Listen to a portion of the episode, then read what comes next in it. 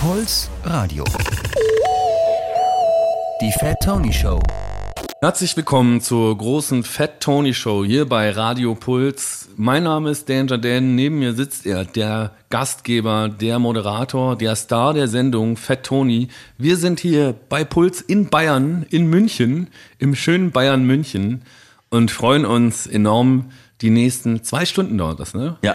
Die nächsten zwei Stunden werden wir euch unterhalten mit grandiosen äh, Witzen, großartiger Musik und äh, vielen geheimen Hintergrundinformationen zu allem, was wir so machen, insbesondere unserer gestern erschienenen gemeinsamen Single, die heißt Danke, dass du mich verlassen hast.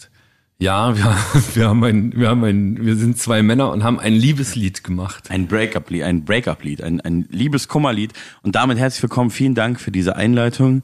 Ähm, ich hätte es niemals schöner sagen können. Grüß dich doch erstmal. Ich grüße dich auch. Ja. Ich hätte doch, du hättest es schöner sagen können. Das werden wir nie herausfinden. Ähm, ich freue mich sehr, dass du da bist, dass wir diesen Anlass nutzen können, dass wir ein gemeinsames Lied gemacht haben und direkt am nächsten Tag erscheint diese Radiosendung. Das Timing könnte nicht besser sein. Du warst schon mal zu Gast, ist schon eine Weile her. Damals habe ich dich gefragt und ich will dich wieder fragen und die Sportfreunde Stiller hier ähm, einmal zitieren, wenn ich dich frage, wie geht's dir eigentlich? Wo, wo singen die das nochmal? Ähm, das ist einer der Hits, da singen die, äh, geht's dir denn da genauso? Nee, siehst du denn das genauso? In etwa so wie ich. Geht's dir denn da genauso? Wie geht's dir eigentlich? Ah ja, okay. Äh, Ja, großartige Münchner Band auch. ja, direkt die schwierigste Frage zum Anfang. Na klar. Woher so, ich weiß nicht genau, wie es mir geht. Ich liebe mein Leben, alles ist schön und alles ist mir ein bisschen zu viel und das seit geraumer Zeit. Also ich bin einfach äh, durchgehend überfordert mit Ja. meinem Leben. Das kann ich mir vorstellen, ehrlich gesagt. Ja. Ähm, ich sehe das ja so von außen. Ein bisschen auch so, habe ich auch Insider-Einblicke. Aber manchmal gucke ich auch so ganz normal dich so im Internet an und denke mir so, off, ist bestimmt auch anstrengend. Ja. Seit geraumer Zeit. Ich weiß gar nicht mehr, ich kann das alles zeitlich gar nicht mehr einordnen. Aber du hast ja ähm, ein Lied gemacht und auch ein Album dazu. Und ähm, das hat ja auch dein Leben verändert. Würde ich mal Ja, sagen. ja, das hat vieles verändert. Tatsächlich. Das ist alles, also das ist ja das passiert, wovon dem alle Musiker und Musikerinnen träumen. Ja. Ich habe äh, und äh, unfairerweise durfte ich das alles jetzt mehrfach erleben, also dass man einfach so einen Hype hat und äh, ich bin zum Glück, glaube ich, alt genug und habe schon und habe das schon zweimal gemacht, dass ich jetzt nicht völlig am Rad drehe und auch so weiß, wie temporär das ist und ich habe ein stabiles Umfeld, für die ich immer noch derselbe Idiot bin, Ja. aber es passiert halt einfach ähm, mega viel. Also die Ereignisdichte seitdem war sehr hoch und jetzt sind so Sachen wie, keine Ahnung, es gibt eine Sauna in Berlin, in die ich sehr oft gehe oder gegangen bin, die, die mir immer geholfen hat zum Entspannen.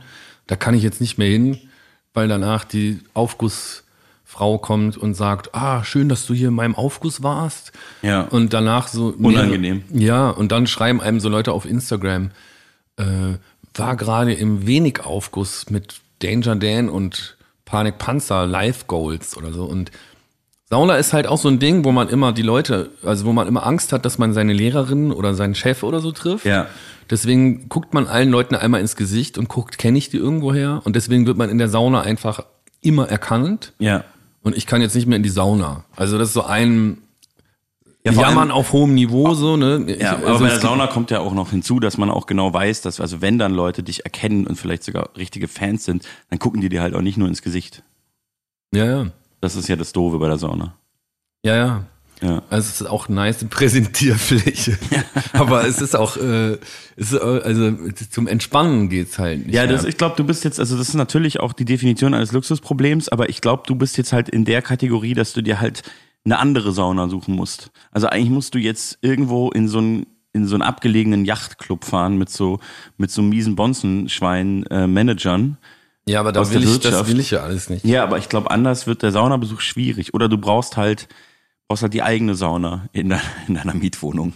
Ja, also es ist mir also ohne Scheiß passiert, dass ich in der Sauna bin und dann kommt irgendjemand und meinte, krass, Danger Dan, was machst du hier? Ich meine so, so, ich bin hier in der Sauna. Ich mache einen Promotermin gerade. Und dann, und dann meinte die so, hä? aber wieso gehst du hier hin? Äh, Ich, also, wieso geht so jemand wie du hier hin? Wo ich so dachte, so, okay, das hier ist die teuerste Sauna Berlins.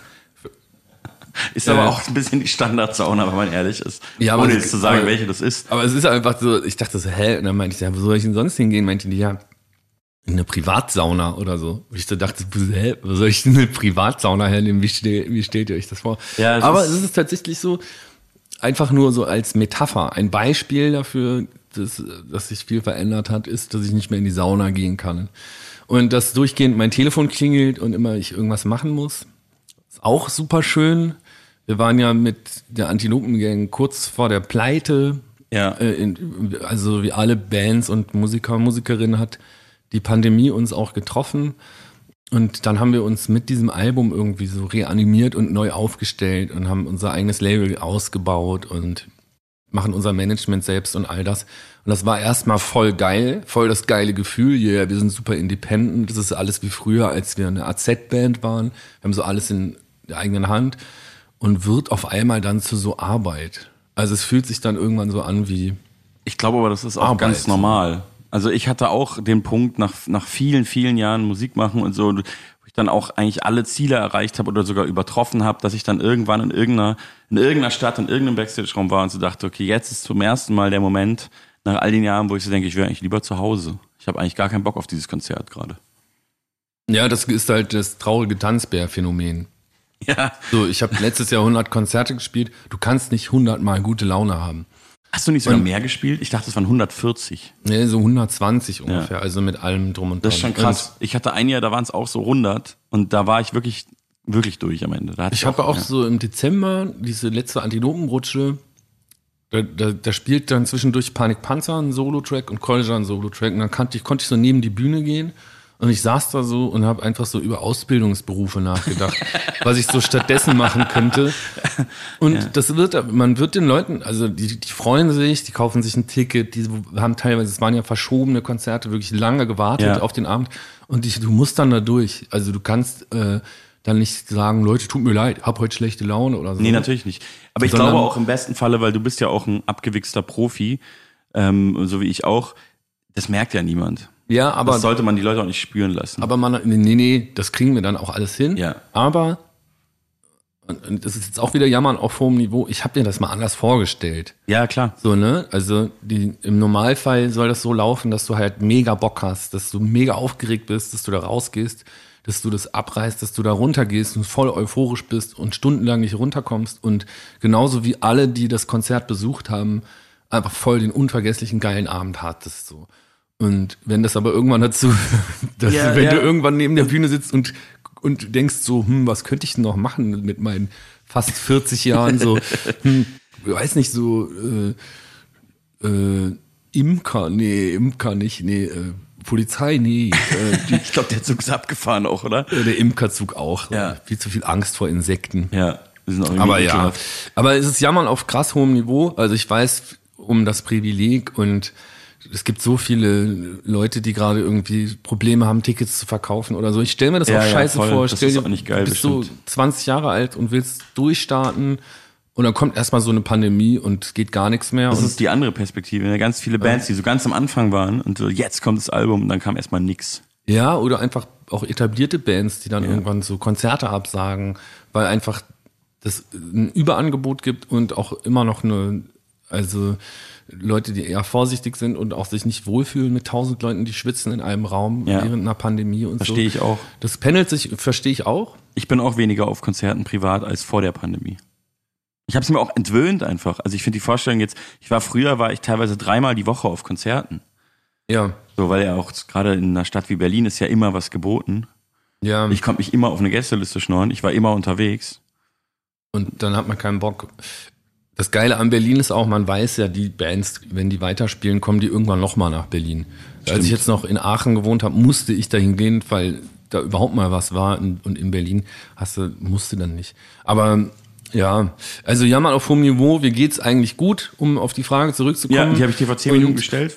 Genau, und aber es ist einfach sehr viel alles so. Also es gab viel Veränderung in meinem Leben und es gibt viel Arbeit und ich wünsche mir manchmal, weißt du, ich war früher Keyboarder bei Sebastian Sturm, dem Da, reden, Reggae-Sänger. da müssen wir über all das noch reden ja, Äh, und auch noch mal komplett durch die Biografie gehen.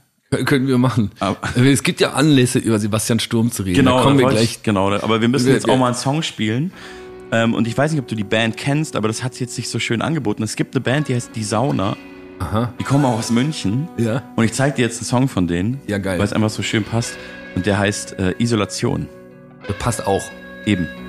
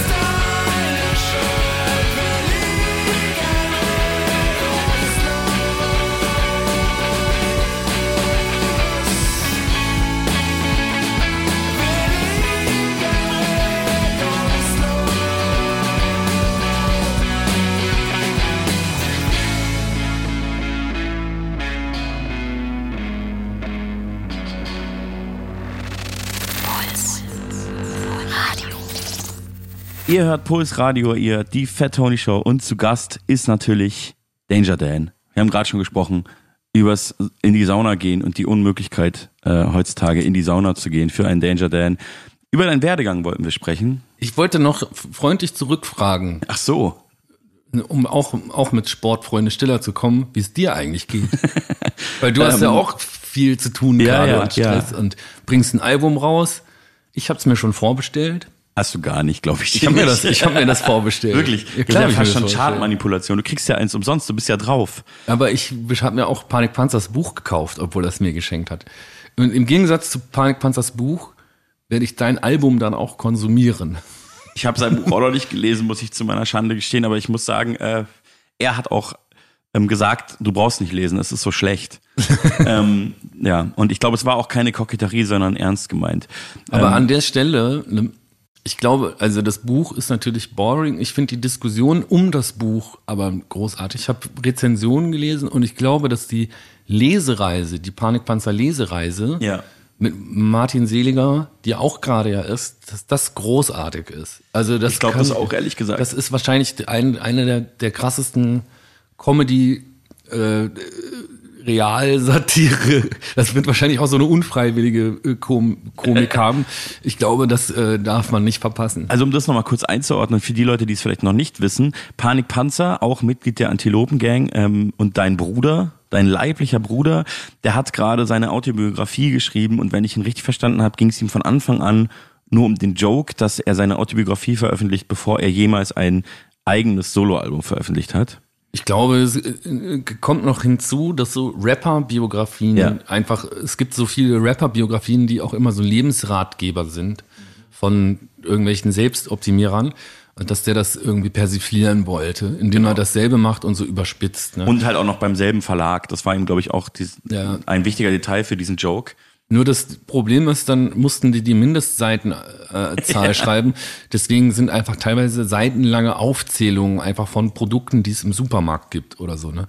Und wenn du das halt einfach zwei Seiten lang so liest, was es so im Supermarkt gibt, so ja Kiwis, Joghurt, Milch, Nudeln, so und das so über, dann das ist schon verschwendete Lebenszeit. Es ist ne? auch eine Frechheit, aber es ist auch irgendwie ein konsequent durchgezogener Joke auf jeden Fall. Ja, es ich appreciate schon, wenn man so einen Gag komplett durchreitet. Das ist so wie Helge Schneider, nur dass Helge Schneider halt auch noch ein begnadeter Musiker ist und einfach ein krasser Jazzer und das und irgendwie das rechtfertigt Helge Ja. Schneider noch krasser.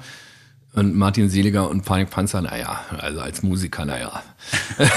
Und als Autoren weiß ich noch nicht. Ich habe es ja noch nicht gelesen. Er war äh, nichtsdestotrotz die Lesereise gut. Aber back to topic. Genau, wie es mir dir geht. Wie geht's dir überhaupt? Ja, bei mir ist es durchwachsen auch. Also ich freue mich wahnsinnig, äh, wieder da zu sein. It, it feels so good to be back, so wie Jay-Z mal gesagt hat. Ähm, weil irgendwie ist es gefühlt alles so wahnsinnig lange her. Eigentlich auch so ein bisschen seit vor der Pandemie. Da war so mein Zenit, da war das Andorra-Album, da war ich auf großer Tour. Die war dann zum Glück gerade vorbei, als die Pandemie kam. Und dann habe ich auch Sachen gemacht. Ich habe ja äh, 2021 eine Platte mit Edgar Wasser rausgebracht und auch so ein noch so einen äh, kleinen Sommerhit zwischendurch und so. Feeling hieß der und das war auch alles cool, aber das hat sich nicht so angefühlt wie davor, weil weil die Konzerte waren auch nicht so wie davor.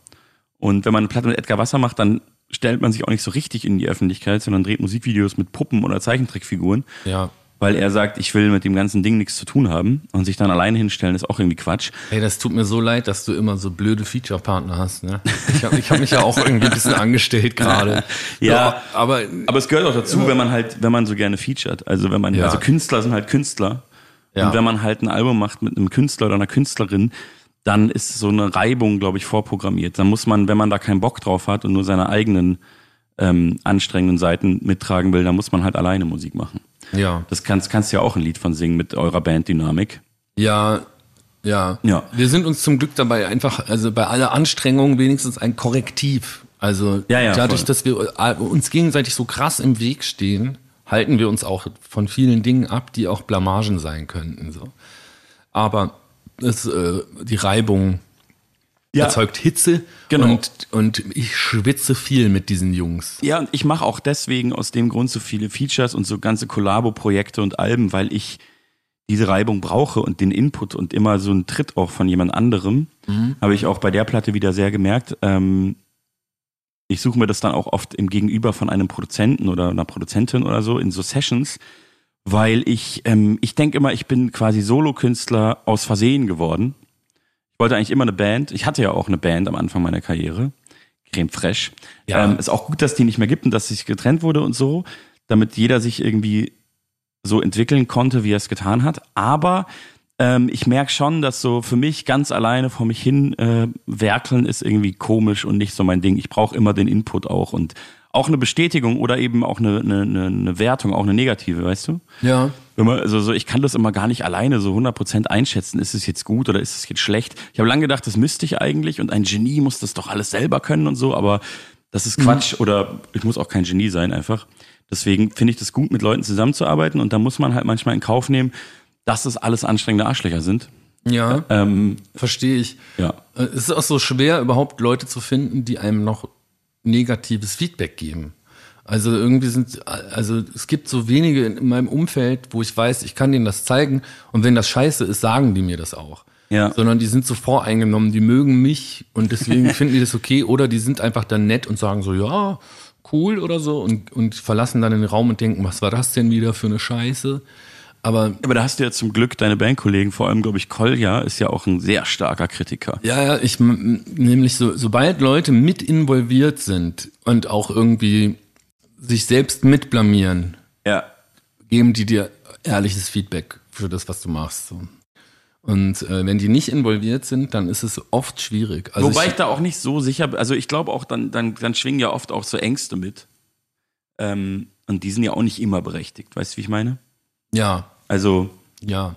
Aber wie geht's dir denn jetzt? genau, ich komme da nicht so richtig äh, dazu, diese Frage zu beantworten.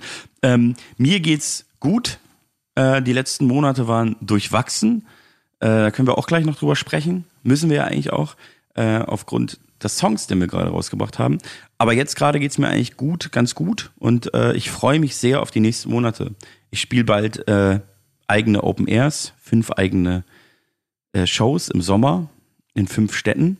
Und äh, Sag mal die Städte. ich spiele in Hamburg, Berlin, München, Dortmund und Leipzig. Geil. Die, die wunderbaren Weltpremieren, die großen Fat Tony Open Airs. Leipzig, äh, Coney Island. Genau, Coney Island Open Air in Dortmund im Junkyard, in Hamburg im, im Molotow, da im Hinterhof, in Berlin im About Blank, was auch ziemlich cool ist, ehrlich Super. gesagt. Ähm, und in München, in meiner Heimatstadt, spiele ich im Theatron. Das ist, ich weiß nicht, ob du das kennst, das ist im Olympiapark. Nee. So eine Freilichtbühne, so ein, so ein, wie so ein Amphitheater aufgebaut, so nach oben. Und die Bühne ist so auf dem Wasser. Geil. Und das ist ziemlich geil auch. Und da ist der Eintritt frei. Das ist natürlich auch irgendwie geil in der Heimatstadt. Ähm, können aber alle kommen. Ich habe das. Datum gerade nicht im Kopf, aber ähm, es Kann ist ja im googeln. Sommer und man kann es googeln. Ähm, genau, deswegen geht's mir gut und ich habe richtig Bock und ich freue mich, dass unser Song draußen ist und dass jetzt noch einige Songs kommen und dann am 19. Mai meine Platte rauskommt Ja. und es dann äh, wieder losgeht. Und ich habe es jetzt auch schon gemerkt, wie gesagt, so nach den letzten Jahren, bei der Platte mit Edgar habe ich jetzt auch nicht so viel Interviews gegeben und so. Und ich habe jetzt schon ein paar gegeben, auch so größere mit dem Musikexpress und so. Und jetzt geht's gerade so los und ich gehe in Podcasts und ich merke einfach, ich find's richtig geil. Also Mega. ich kenne das auch, was, da bist du wahrscheinlich jetzt gerade auch nach deinen letzten zwei Jahren, dass es einem alles zu viel ist und dass man nicht immer wieder die gleichen Sachen erzählen kann und will und dass man sich selbst nervt Es damit. ko- kommt immer auf die Phase an, finde ich. Also Genau. das ist so wie ein Album schreiben, macht am Anfang voll Bock, am Ende irgendwann wird so verkopft. Und also du hängst krass drin. Und das ist genauso mit so einer, dann kommt die Promophase, die macht am Anfang auch Bock. So, du hast ja auch Bock mit Leuten da- darüber zu reden, was hast du da gemacht. Meistens begreift man ja auch selber erst äh, anhand der, des Rezipienten oder der Rezipientin, die mit dir drüber reden wollen, ja, worauf, was haben die da rausgehört, was Ja. habe ich da eigentlich gemacht? Ja, so, genau, Du kriegst so einen voll. anderen Blick drauf und das macht mega Bock. Ja.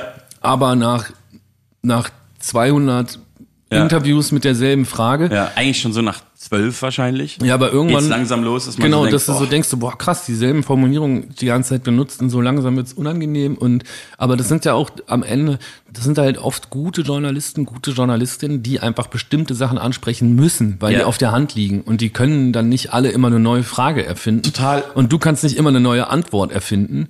Genau, und ich glaube vor allem, man dreht sich ja nur selbst so sehr um sich. Und die Leute, also weißt du, wenn du jetzt so eine klassische Radiotour machst und dann fährst du an einem Tag in NRW in vier Städte zu Interviews, das hören halt immer unterschiedliche Leute. Du bist der einzige Mensch, der alles gehört hat. Und ähm, man muss da, glaube ich, irgendwie professionell sein und vielleicht auch immer wieder die gleiche Geschichte erzählen, weil du es immer wieder neuen Leuten erzählst und dich halt auch immer wieder neu verkaufst. Also das ist ja auch Teil unserer Realität, ähm, dass das ist, das nervt mich jetzt schon so ein bisschen, gerade auch in sozialen Medien und so. Sobald man auf einmal eine Platte fertig hat, wird man ja erstmal für ein paar Monate eigentlich so ein Werber. Also, ja, ja, das, das ist äh, das ganze Berufsbild des Musikanten Ja, ähm, und der Musikantin ist halt einfach, äh, also das hat fast nichts mehr mit Musik zu machen zu tun. Es gibt ja Also- den Part der Musik, des Musikmachens, aber dann gibt's halt auch einen ganz langen Teil von sich oder ein Teil von sich und ein Produkt zu verkaufen zu Social die Media ganze Zeit. Scheiße und Leute und dies das und bla und am Endeffekt wenn man das wenn man prozentuale Anteile ausmessen würde wie viel ist davon jetzt wirklich Musik machen und wie viel ist der ganze andere Scheiß Ja. ich, ich fürchte, Ist auf jeden Fall mehr anderer Scheiß. Alter, ich vermute nur 10% Musik machen. Ja. Und den Rest des Tages bist du mit irgendeiner Scheiße beschäftigt. So. Und, Ja. keine Ahnung, irgendein T-Shirt und, äh, und ich brauche jetzt irgend und dann äh, nur ein T-Shirt zu drucken, dann musst du diese fünf Rohlinge angucken, dann ist da so ein Fake Fair Logo drauf, das findest du dann raus, dann musst du das wieder ändern, damit es wirklich fair ist und oder sowas. Damit es keinen Shitstorm gibt. Äh, ja und und, und, Und auch für die eigene Moral weil man, natürlich. Weil man dann irgendwann so merkt, so, ja, ich dachte, das war fair, Mist, das ist ja gar nicht fair, oh, wie peinlich, äh, ich hasse mich. Und so, also all diese Sachen, das man nimmt voll viel Raum ein. Und Ja. am Ende, weißt du, dass ich überhaupt gar nicht Klavier spiele, seit ich dieses Klavieralbum rausgebracht habe, nur noch auf Bühnen. Ja. Aber hast Kein- du davor so viel Klavier gespielt? Nö. Kurz Real Talk. Du hast doch eh nie Klavier Ich hasse. Klavier. Voll das Scheißinstrument. Naja, aber egal, jetzt haben wir wieder, habe ich dich wieder vollgelabert. Nee, nee, das ist ja gut, du bist ja zu Gast hier. Ich glaube, äh, es geht dir auch gut. Das habe ich so rausgehört. Ja. Nur es ist einfach auch halt mega viel, aber Genau. es ist geiles viel. Es ist auch ganz geil, also dass es wieder losgeht, weil ich hing auch viel rum so in der Pandemie. Ich habe Ja. mich auch abgelenkt mit anderen Sachen. Ich habe als Schauspieler gearbeitet und so. Aber es ist schon auch geil, weil ich merke, das ist mein Ding und ich habe voll Bock, äh, jetzt auch der Welt äh, dieses Album zu zeigen, Wunderbare Welt, der wunderbaren Welt, die wunderbare Welt zu zeigen, weil man trägt es ja dann auch so zwei Jahre irgendwie mit sich rum und das entsteht und irgendwann kommt da auch der Punkt, da sitzt du dann schon voll lange drauf und denkst, scheiße, so langsam geht's mir selber auf den Sack und jetzt kommt's endlich raus und das ist auf jeden Fall wunderschön. mega. Und ähm, vielleicht ist das jetzt auch der richtige Punkt, wo wir den neuen Song, die gemeinsame Single, äh, einfach mal spielen und dann auch darüber reden können. Ja. Hier ist äh, von Fat Tony featuring Danger Dan. Danke, dass du mich verlassen hast.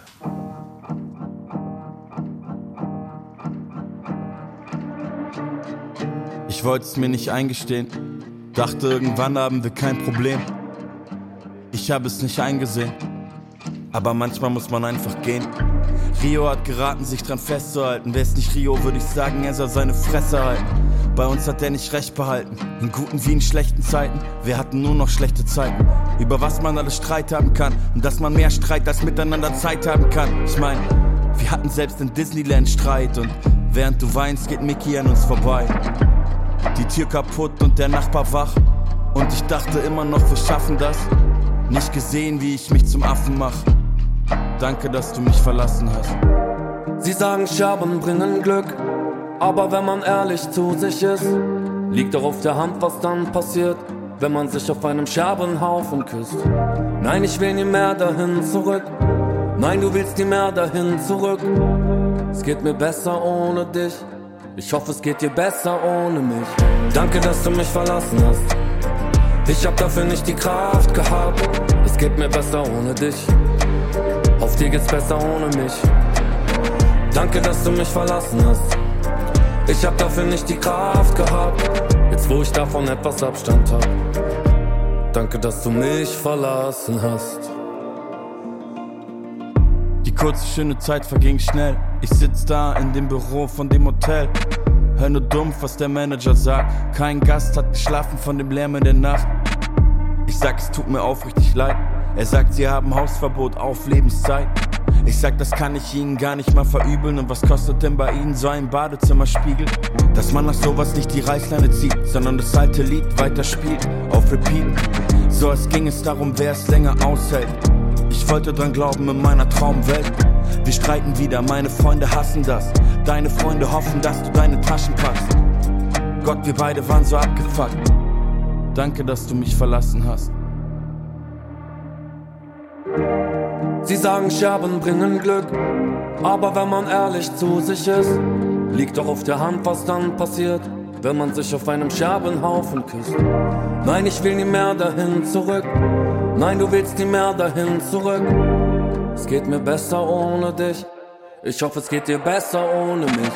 Danke, dass du mich verlassen hast. Ich hab dafür nicht die Kraft gehabt. Es geht mir besser ohne dich. Auf dir geht's besser ohne mich. Danke, dass du mich verlassen hast. Ich hab dafür nicht die Kraft gehabt. Jetzt, wo ich davon etwas Abstand hab. Danke, dass du mich verlassen hast. Danke, dass du mich verlassen hast. Danke, dass du mich verlassen hast. Danke, dass du mich verlassen hast. Danke, dass du mich verlassen hast. Puls Radio. So, hier sind Danger Dan und Fat Tony auf Puls Radio in der Fat Tony Show und das war er gerade, unser gemeinsamer neuer Song. Danke, dass du mich verlassen hast. Ähm, jetzt, wo ich selber noch mal so gehört habe, ich, ich finde es ja schon auch fast ungewöhnlich für mich selber, auch wenn ich mich schon sehr an den Song gewöhnt habe, wie, ähm, wie ungebrochen dieser Song ist. Ja. Einfach kommt so straight daher, ist auf jeden Fall eine sehr poppige Nummer, möchte ich sagen. Und ähm, Was war das für ein Ja. Gefühl für dich, den so auf die Welt loszulassen? Ist es dann so, oh Gott, hoffentlich äh, springen mir jetzt nicht meine Rap-Nerd-Fans ab? Oder, oder ist das so, Also ich habe oder? über, über all die Jahre auch nochmal Revue passieren lassen, dass ich immer wieder wahnsinnig Schiss hatte vor Releases. Also ähm, ganz früher, also so vor zehn Jahren noch nicht, ähm, weil da alles sehr untergründig war und ich glaube, ich auch so ein bisschen limitierter war, ohne das selber so wahrzunehmen in, in meiner Haltung. Ähm, das war halt irgendwie immer Rap, immer straight, immer entweder ignorant oder ironisch und so.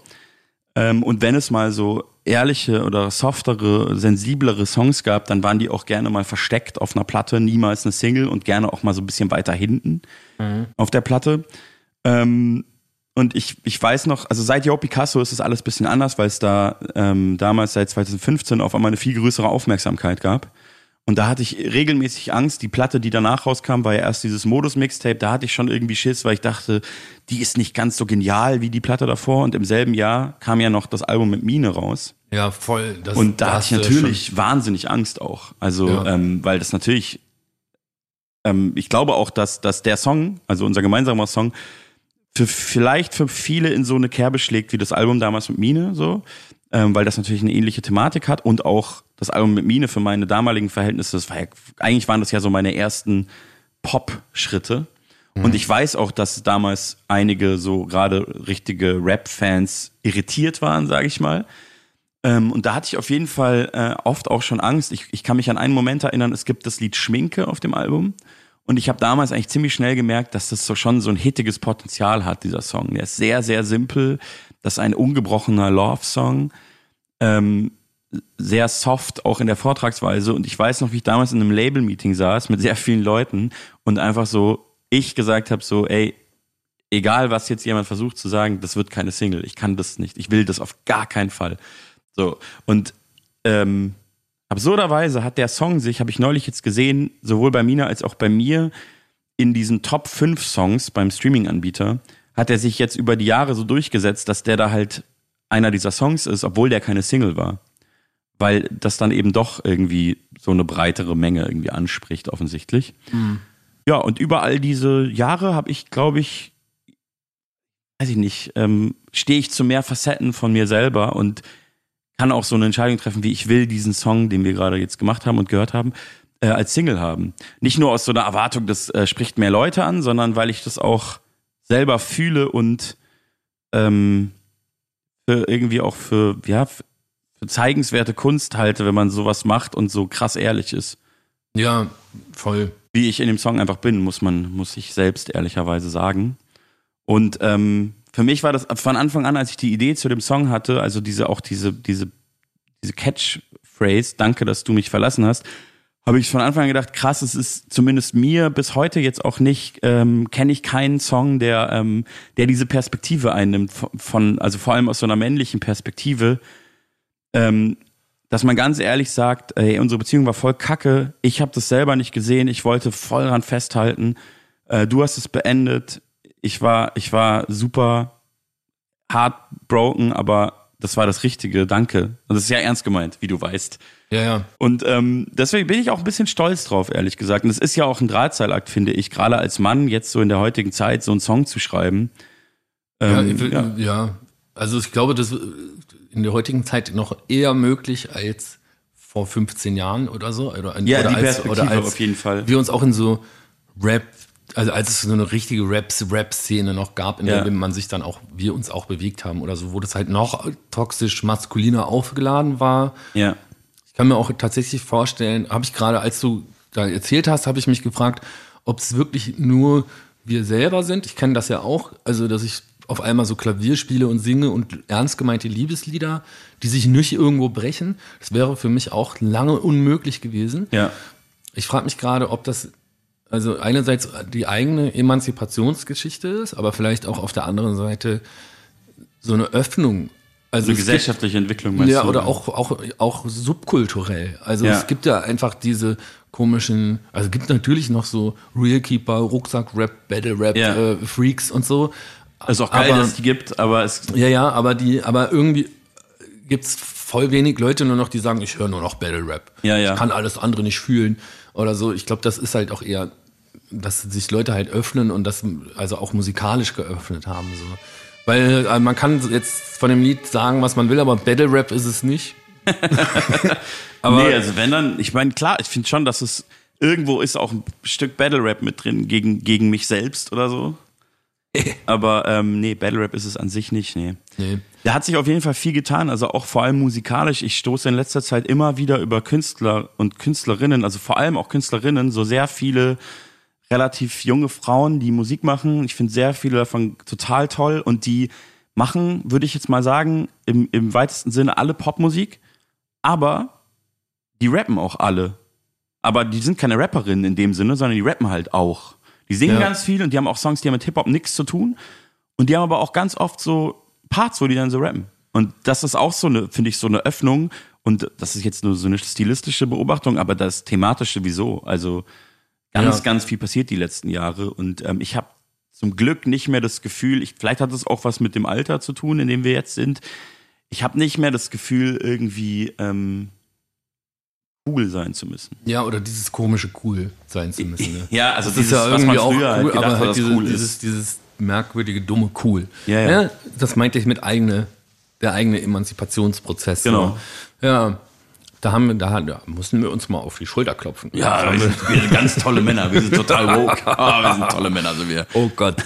ja, ja, ja. Ah. aber selbst äh, jetzt bei dem Lied, also wir haben ja auch da vorher ge geredet, das, äh, also ja, für mich auch man auch eine Überwindung immer immer, Immer wieder. noch, ja, ja. ja, so auf einmal ist man so der Popsänger und singt halt so Sachen, was man sich auf Scherben hauft oder küsst oder so, was irgendwie so irgendwie auch unangenehm ist. Also Ich weiß, also was du ich, meinst. Ich mag das alles natürlich, ich Ja. liebe das und gleichzeitig ist da auch so ein es gibt Momente im Leben, wo das voll passt. Ja. Und es gibt Momente im Leben, wo man sich das anhört und denkt so, boah, Ja, voll.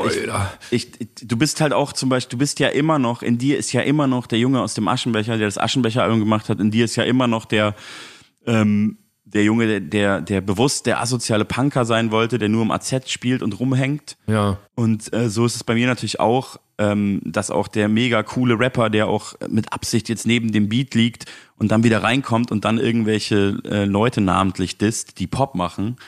Schnitt, auf einmal macht man irgendwie so poppige Songs. Ich habe für mich, das habe ich auch mit, mit durch das Mina-Album damals gelernt, da habe ich auch mit ihr viel drüber gesprochen, so gelernt, dass ich äh, immer hinter was stehen kann, wenn ich wirklich selber merke und 100% sagen kann, das ist 100% authentisch. Auch wenn das jetzt wie so eine totales, äh, wie eine Phrase klingt, das macht das für mich dann irgendwie immer, ähm, es rechtfertigt immer alles und macht das auf eine Art auch immer gut. ja. Also klar gibt's auch authentische Sachen, die nicht gut sind, die kommen da nicht raus und so, aber du weißt, was ich meine, glaube ich, oder? Also, Ja, ja, ich habe so direkt so Kalendersprüche im Kopf dazu. ja, So diese, natürlich. diese komischen. aber das ist ja das Wenn du Schlimme dich an- verstellst, dann mögen dich alle, aber dann, aber, aber wenn du du selbst bist und sowas. Ja, aber das da Schlimme also, an da- Kalendersprüchen generell ist ja, das ist jetzt vielleicht eine steile These, aber dass ganz oft so miese Kalendersprüche so einen Kern haben, wo man jetzt denkt, ja klar, da ist noch was dran. Ja. Das ist gerade zum Beispiel auch bei diesem ähm, schönen Lied von dir, dem letzten Lied auf deinem äh, Album, ähm, beginne jeden Tag mit einem Lächeln. Ach so, ja. Das ist der letzte Song, ne? Ja. Das ist ja das Schreckliche. Immer wenn ich den höre und auch wenn ich bei deinen Live-Konzerten war und das so äh, gesehen habe, was ja dann in dieser genialen Performance endet und ähm, den müssen wir jetzt eigentlich ja gleich hören dann, äh, dann denke ich so, man kann oder wenn man jemand ist wie du oder ich, kann man diesen Song nur so machen. Man kann den Song ja nicht ungebrochen ernsthaft hinstellen. Aber trotzdem, vielleicht siehst du das auch nicht so, aber trotzdem Nee. denke ich so, da ist ein Kern Wahrheit natürlich Wirklich? dran. Nee, mich naja, kotzt das so an. Ich habe ja extra für die Recherche für diesen Song in so esoterischen Nein, natürlich. Idiotenforen. Aber das meine ich ja. Ich- wer, ich- wer Positives sehen kann, beginne jeden Tag, dann lächelt der Tag an dir. Ja, das also ist es natürlich so scheiße. ignorant. Stell dir mal Ja. vor, du wachst so in Moria auf und hast keinen Pass. Das ist scheiße, und, ja, Und du beginnst den Krebs. Tag mit Das einem ist Lächeln und so. Ja. So eine Scheiße. Das ist alles und, Bullshit, aber die- im Kleineren gedacht. Ich, Ja, ja. ich, also das Aber ist ja alles schrecklich, aber ich wach ja nicht in Moria auf und ganz oft wach ich auf und bin schon scheiße drauf, weil ich denke, ah, das Wetter ist scheiße, alles ist scheiße und das kommt ja von mir innen. Ja, ja. Weißt du, ich meine? Und wenn ich dann dein Lied höre, Kann auch von außen kommen, ist ja auch viel Scheiße. Ja, es ist auch viel aber, Scheiße. Und das, aber, also ich wollte mich eher darüber da echauffieren. mir klar, dass du weil das das, das, also wolltest. diese, das, man, diese komischen ESO-Schweine, ja, also einem so die Verantwortung selber geben für so viele Dinge. Also Ja, als ist ob auch- man positiv Oder noch denken schlimmer ist ja muss, dieses- dann wird alles positiv. Ja. Was für Wichser. Da muss ich ja wirklich, da will ich, das geht mir voll auf den was, Sack. noch, was ich noch viel schlimmer ist, ist dieses Verantwortung komplett abgeben und sagen, äh, es ist Universum. Ey, ich habe da so. Augenprobleme, ne? Ich habe ganz schlechte Augen und Ja. so. Und da hat mal irgendjemand ernsthaft zu mir gesagt, so ja, Daniel, äh, vielleicht gibt's irgendwas, was du nicht sehen willst in deinem Leben, Boah, krass. wo du dich mal mit auseinandersetzen musst. Wo Ja, ich, das gleich- ist wo ich dachte so, Digga, ich zeig dir, was du nicht sehen willst. Alter, was ein Messer in meiner Hosentasche, das gerade aufklappt. So. Ich habe mal mit jemandem über so Sodbrennprobleme gesprochen und hat er zu mir gesagt, man könnte auch sagen, auf was bist du so sauer? was für Arschlöcher. Das Nein, ist Bro, so, ich esse einfach scheiß Essen und trinke so viel Kaffee. Ey, Oh Gott. Naja, darum ging's. Also, äh, Ich aber ich peile das manchmal Kalendersprüche, äh, Das auch wenn die so blöd sagen. sind. Ich werde total aufgezogen von meiner Freundin, weil ich in diesem einen Lied gesungen habe, äh, hast du dir deinen Alltag oder hat dich dein Alltag gemacht? Ne? Das Mega der Kalenderspruch. Kalenderspruch. Ich fand das, als ich geschrieben habe, voll geil. Und äh, immer, wenn ich das jetzt singe, muss ich daran denken, dass sie halt also einfach mega oft das einfach so nur sagt, um mich zu provozieren. So, ne? Das ist geil. Ich Äh. liebe das, dass du, wie du vorhin gesagt hast, diese Leute in, in deinem Leben hast, die dich auf weiterhin verarschen werden, egal wie viel Preise du gewinnst. Ja, ja, also ich glaube, das ist äh, Super wichtig. Ja, eben mega wichtig. Ja. Sonst passieren so, hat man so Auch super wichtig, dass du, dass du. Mitte, Ende 30 warst und, und dann Star wurdest. Ich habe auch ganz oft das Gefühl, dass so Ich hätte 18-Jährige die Stars werden. Ey, ich hätte mich umgebracht. Also wirklich, ja, ich hätte mich zu, halt ein richtiger Vollidiot. also ich hätte mich einfach zugrunde gerichtet so und äh, schwerst drogenabhängig geworden oder sowas. Nee, nee, das ich ist möchte schon ganz trotzdem gut. nochmal versuchen, das einzuordnen für meine Verteidigung. Ich verstehe das mit, das sind alles ESO-Schweine, aber ich sag's jetzt ganz ehrlich, ich oute mich da jetzt auch ein Stück weit. Ich mache manchmal Yoga mit Medi Morrison auf YouTube. Ich weiß nicht, ob du die kennst. Das ist die größte Yoga. Nein, äh, ich kenne das nicht, aber ich stelle mir einfach vor, wie du Yoga auf Ja, ich YouTube mache Yoga, machst. das ist total geil. Und Wow. ähm, dann sagt die am Ende immer, und das hat mich am Anfang so aggressiv gemacht, am Ende sagt die dann immer so, schenk dir selbst ein Lächeln, zieh die Mundwinkel nach oben. Und ich war so, ah, so ein Scheiß, war voll anstrengend, ich habe keinen Bock mehr und so. Und irgendwann habe ich angefangen, das so mitzumachen. Und, dann, und es ist voll schön. Und jetzt hören wir deinen Song. Ich bin so sauer. Wie, wie heißt dein Song? Sag mir bitte selbst an. Beginne jeden Tag mit einem Lächeln.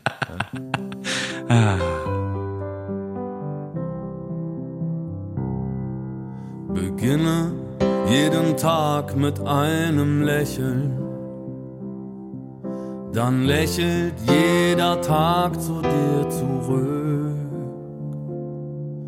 Wer Negatives denkt, kann nur Negatives sehen. Aus positiver Energie wird Glück. Die Kraft deiner Gedanken bewirkt Wunder. Drum denke an das Gute jederzeit. Der Sinn des Lebens ist das Leben und ist das Licht, das immer heller leuchtet als die Dunkelheit. Beginne jeden Tag mit einem Lächeln. Dann lächelt jeder Tag zu dir zurück. Wer Negatives denkt, kann nur Negatives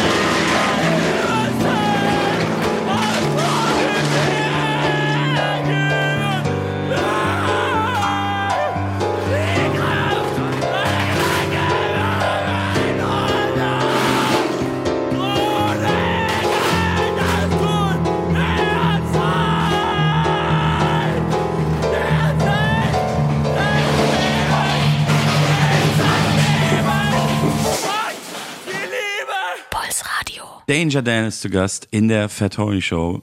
Ähm, ja, ist ein schöner Song von dir. Beginne jeden Tag mit einem Lächeln. Ja, vielen Dank. Ich mag das Ende sehr. Ja, nix gegen Yoga. Ne? Das, wenn das nicht so ein spirituellen Quatsch ist. Ne? Es, in dem Kampfsportverein, wo ich oft Kickboxen mache, gibt's auch einen Yogakurs, Ja. so, so Power-Yoga. Ja. Die Leute, die da rauskommen, die sehen richtig fettig aus. So. Und ich, manchmal denke ich, boah, ich würde da schon auch gerne mal hingehen. Hast du noch nie in deinem Leben Yoga gemacht? Ähm, doch, ich habe mal den Sonnengruß gemacht. Einmal. Ja, aber ich habe den einmal mitgemacht, weil irgendwie, Ja. nee, ich habe da noch nie wirklich Yoga gemacht. Aber ich denk dann manchmal so, oh, wenn ich äh, nicht so ein Körperklaus wäre, äh, müsste man eigentlich auch da mal hingehen. Aber ich glaube, ich bräuchte einen anderen Kurs. So. Ich habe ähm, gezwungenermaßen irgendwann das das erste Mal gemacht, weil ich ja auf dieser Schauspielschule war und da hat man das halt dann gemacht und da musste ich auch mitmachen. Und ich glaube, ich habe mich dem sonst nie geöffnet und dann habe ich das gemacht und dann habe ich oft gemerkt, ähm, das ist ja bei Sport generell so, bei Yoga finde ich es nochmal besonders krass, wie gut es einem danach halt geht. Ja, ja, voll. So, und das das, ist macht ja halt- auch tatsächlich, schüttet Endorphine aus. Ja, ja, und ich das habe so mit einem Kollegen, mit dem äh, ich öfter trainiere, der am Ende vom Training immer sagt so, ey, lass mal einmal so eine Brücke machen. Also, dass du dich auf den Rücken legst und dann quasi mit den auf die Hände und die Beine stellst und den Bauch so und die Pose durchstreckst, dass du Mhm. wie so eine Brücke machst. Das ist ja auch Yoga. Genau, und er meinte, mach das mal, das, das macht richtig glücklich. und das Krasse ist, es stimmt halt auch. Ja, also, das ist genau das, was ich eigentlich vorhin auch sagen wollte. Also Ja. ich verstehe diesen Widerstände in Lass dir. uns nicht, ne, lass Nee, uns nee, bitte nicht mehr über diese Kalenderspruch-Scheiße reden. Nee, lass uns noch mal über, über die gemeinsame Unsere Freundschaft sprechen. ist mir einfach zu wichtig ja, dafür. Also ich, ich will dich ja auch nur, ich will dich ja auch nur. Auch ein Kal ich, Ja. ich suche gerade einen Lass uns über Kalenderspruch. Jesus sprechen. oh, Jesus. äh, ich ich suche gerade einen Kalenderspruch, der sowas sagt wie, dass man den, dass man so Sachen nicht immer besprechen muss, weil es auch gut ist, wenn man sich nur auf das Positive konzentriert. Die Gemeinsamkeiten in den Fokus zu nehmen. Viel stärker. Apropos Gemeinsamkeiten, wir haben ja einen gemeinsamen Song gemacht. Ja. Da kann man ja nochmal die Geschichte erzählen. Es war nämlich so, ich hatte diesen, also erstmal die Vorgeschichte, ich weiß gar nicht, wie sehr du die kennst, aber ich hatte diese Songidee schon ganz lange. Ich glaube, das wusstest du auch. Ähm, ich hatte auch mal so eine Gitarrenskizze mal gemacht und so. Und dann habe ich mich aber voll lange auch gedrückt, weil ich äh, vor diesem Song, also ich habe ganz oft so Ideen und denke dann selber, das muss genial werden, was ja voll der blockierende Gedanke ist. Ja. Und dann war ich irgendwann in Köln bei Dienst und Schulter, zwei Produzenten, ein Produzentenduo aus Köln und habe so eine Session gemacht. Und da war der Gold Roger auch. Und ähm, der Gold Roger, ähm, auch ein geschätzter Rap-Kollege, meinte dann zu mir so, weil ich meinte, ja, ich weiß noch nicht, was ich jetzt mache. Er meinte, ja, du hast doch bestimmt voll viele Songideen. Ich so, ja, ich habe schon ein paar Songideen, aber weiß nicht und so. Er meinte, ja, so, ja, nee, lest doch mal vor, was hast du denn für Songideen und so. Und dann habe ich das durchgegangen, so meine Notizen, habe ihm das auch so gesagt. Und dann war er so, oh, das ist ja voll krass und so. Und ich war so, ja, aber ich weiß nicht, ob jetzt hier der richtige Rahmen ist, weil ich habe immer mir so vorgestellt, das muss halt dann irgendwie richtig krass werden. Und ich weiß nicht, ob das hier. Und dann hat er irgendwie so zu mir gesagt, hä, was redest du für Quatsch? Also entweder du fängst jetzt damit an oder du machst es halt nicht. Aber wenn du jetzt nicht einfach schreibst, dann wirst du es nie machen. Und ähm, das hat er recht gehabt. Deswegen hat er jetzt auch in der Vinyl gibt so ein Credit äh, bei dem Song. Äh, danke, danke an Gold Roger für den Rick Rubin-mäßigen Arschtritt, weil er mir dann wirklich so eine Rede gehalten hat und ich dann diesen Song geschrieben habe. Das kann der, ne? Das kann der ganz gut, ja. ja. Das ist ein, ein deep, deeper Mann oft. Ja, ähm, ist ja auch in seiner Musik so. Äh, genau, und dann hatte ich diesen Song äh, ewig ohne Refrain und irgendwann haben wir telefoniert und ich habe gesagt, ich habe hier so einen Song und ich würde gerne mit dir äh, so eine Topline schreiben. Ich brauche eine Melodie. Du bist Danger Dan, der Melodienmann. Irgendwie komme ich da nicht weiter. Ich weiß noch nicht, wer das singen soll, aber ähm, ja, lass mal schreiben. Dann bin ich zu dir gekommen, hab dir den Song gezeigt und dann hast du gesagt, ich will das selber singen. Ja, Und dann habe ich so gedacht, hä, wieso habe ich nicht eigentlich gleich gefragt? Voll die geile Idee. ja. Ja. Ja, ja. Also ich glaube, mir geht's bei dem Song ja so wie allen, Wie denn? die mal verlassen wurden, so. dass man so denkt, ja, stimmt.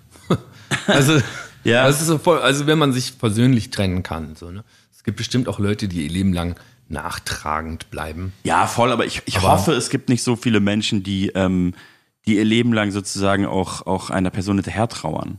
Also ich glaube, ich glaube schon, ich hoffe auch, dass die meisten Menschen aus irgendwann aus einer Trennung gehen und sagen, naja, mein Leben ist jetzt schon ganz geil und es ist gut, dass wir nicht mehr zusammen sind, weil das war, weißt du, wie ich meine? Ja, Sonst wäre es ja nicht jetzt so, wie es ist. So. ja, ja.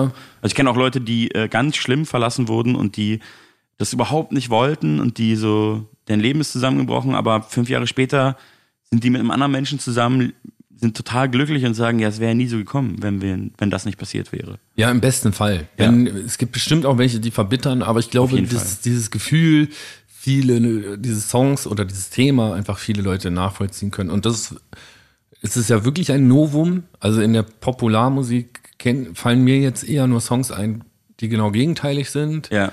Du Schwein, hast mich verlassen und bla, also gerade im, Rap-Bereich, aber auch in, bei Schnulzen und so.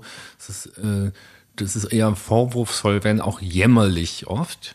Also jetzt nicht nur, Ja. nicht, nicht unbedingt aggressiv, sondern Ja, ich finde, es gibt hör, was soll ich denn jetzt machen? Mein Leben ist jetzt gemein und so und Ja, äh, voll. sowas halt. Also Es gibt auch ein paar positive Beispiele, aber ähm, die meisten sind schon auch sehr, also gerade aus einer männlichen Perspektive ist es ja, das meinte ich vorhin, das ist so ein Drahtseilakt, sowas zu schreiben, weil so viele Männer schon geschrieben haben, jetzt so, ne, so sinngemäß, du blöde Schlampe hast mein Leben zerstört. Du bist ja, schuld. ja, oder halt nicht, auch nicht mit so, nicht so unbedingt so vorwurfsvoll, aber auch, auch ein schöner Song, Curse äh, und was ist jetzt? Ja. Aber Klassiker. mega geiler Break-up-Song. So. Ja. Aber am Ende auch so ein, ja, was ist jetzt mit mir? Ich bin jetzt ersetzt und bla bla bla. Es ist, halt, es ist halt eine sehr unversöhnliche, Ja. ähm, eine unversöhnliche Trennung. Ich glaube, so. er hat in seiner Diskografie über die Jahre dann irgendwann auch was Versöhnliches gemacht, aber ich glaube, er hat sehr lange einfach dafür gebraucht. Das war ja auch wie so ein Running Gag in seiner, in seiner ersten Karriere. Er ist ja dann irgendwann zurückgekommen nach vielen Jahren, dass er immer wieder Songs über diese eine Frau geschrieben hat. Ich glaube, in einem Song hat er auch gesagt, es fühlt sich an wie die unendliche Geschichte mit uns zwei. Und er hat ja für diese eine Ex-Frau, Freundin, weiß ich nicht, bestimmt fünf, sechs Songs geschrieben. Die Arme auch. Ich hoffe, Ja, ich hoffe, ich ja. hoffe, sie, ich hoffe, ja, ja. Ja. Aber äh, äh, Stimmt. Ja. Ja. ich will das ja, um ehrlich zu sein, gar nicht so krass kommentieren lassen. Nee. Wie ist ja was, was zwischen den beiden bleiben muss. Aber es ist ein, es ist zwar ein schönes Lied, aber auch ein Beispiel dafür, wie sowas halt unversöhnlich sein kann und auch sehr vorwurfsvoll. Ja. Also er da drin auch sehr vorwurfsvoll gegenüber der dieser Person. Auf der anderen Seite waren das natürlich seine Emotionen damals und er hat es so gefühlt und dann hat er halt ein Kunstwerk draus gemacht. Ja, voll. Aber So, ja. Ja, ja. Das Aber- ist voll in Ordnung, aber das machen ja alle Künstler und Ja. das muss ja nicht immer gut sein. Also Muss nicht immer gut nur sein, weil der Song jemand ist ja was trotzdem fühlt. gut. Ja, ja. Das der ist ja Song die- ist das krass. ist, äh, der war halt auch krass, weil der so. Das, wollen wir den hören? Ja, wir hören ihn Komm, jetzt. wir hören den jetzt. Ja. Das ist so schön mit dem Klavier und so. Genau, und es war auch damals, finde ich schon auch trotzdem, äh, äh, was wir jetzt alles gesagt haben, war das damals trotzdem ein Mann im Rap, ein richtiger Rapstar auch damals, der sich so super verletzlich gezeigt hat. Ja, ja. Also super äh, nah auch und sensibel. ja, genau. Und Den gleichzeitig und, und gleichzeitig, aber trotzdem jetzt nicht unbedingt progressiv dabei. Also das meine ich. Es ist der, der, der Moment selber ist progressiv, weil Ja. er ist verletzlicher Mann auf Genau. Klavier. Also vor allem in, dieser dem damaligen Rap-Szene. Zeitgeist war das krass. progressiv, aber er war natürlich jetzt aus einer, war jetzt, was du vorhin schon gesagt hast, er Ja, war trotzdem vorwurfsvoll und sauer. Ja, ja, genau. Aber das gehört halt auch alles wahrscheinlich zu so einer Trennung dazu. Den haben wir jetzt. Curse. ja, man, Curse, Curse, Curse, ja. Was jetzt?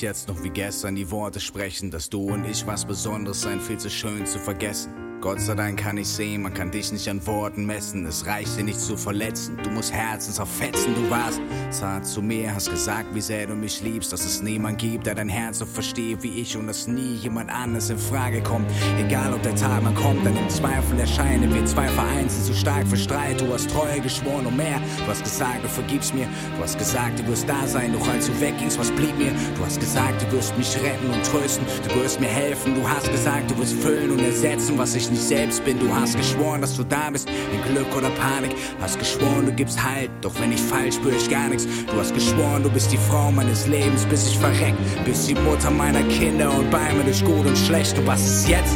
Ich bin für dich nur irgendein Ex. Was ist jetzt?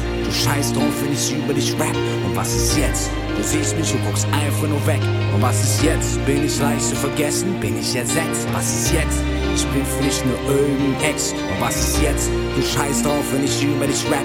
Und was ist jetzt? Du siehst mich, du guckst einfach nur weg. Und was ist jetzt? Bin ich leicht zu vergessen? Bin ich ersetzt? Ich hab alles versucht, von Telefon bis E-Mail und Brief. Bis zum Punkt, an dem ich verzweifelt begann und über dich schrieb. Du hast alles geblockt, darum blieb alles Leid in meinem Kopf. Weil ich's niemand mitteilen konnte, hab ich's aufgeschrieben und gedroppt. Meine Mama hat sogar geweint, sie hat's Gehirne gepeilt. Ist im Endeffekt jeden Rhyme, den ich schreibe, deinen Namen schreit. Jeden Valentinstag, Geburtstag und Neujahr, Blumen und Karten. Trotzdem blieb mir nicht mehr zu tun, als unruhig zu warten. Ob du dich irgendwann erbarmst und mir Antwort gibst auf die Fragen, die den Kopf zersprengen, den ich einzig versprach, immer hochzutragen. Auch ich hab versprochen, beide zu sein, aber es nicht gebrochen, auch wenn's nicht so einfach war wie für dich, versteckt und verkrochen. Ich hab mich getäuscht in dir, du bist viel zu schwach und bequem, um zu dem, was du sagst, zu stehen oder einfach Rücksicht zu nehmen. Du hast mich verlassen, du bist diejenige, die Schulden hat. Also komm und kümmere dich um die Last, die selbst und. Und was ist jetzt? Ich will für dich nur irgendein Ex. Was ist jetzt? Du scheißt drauf, wenn ich über dich. Und was ist jetzt?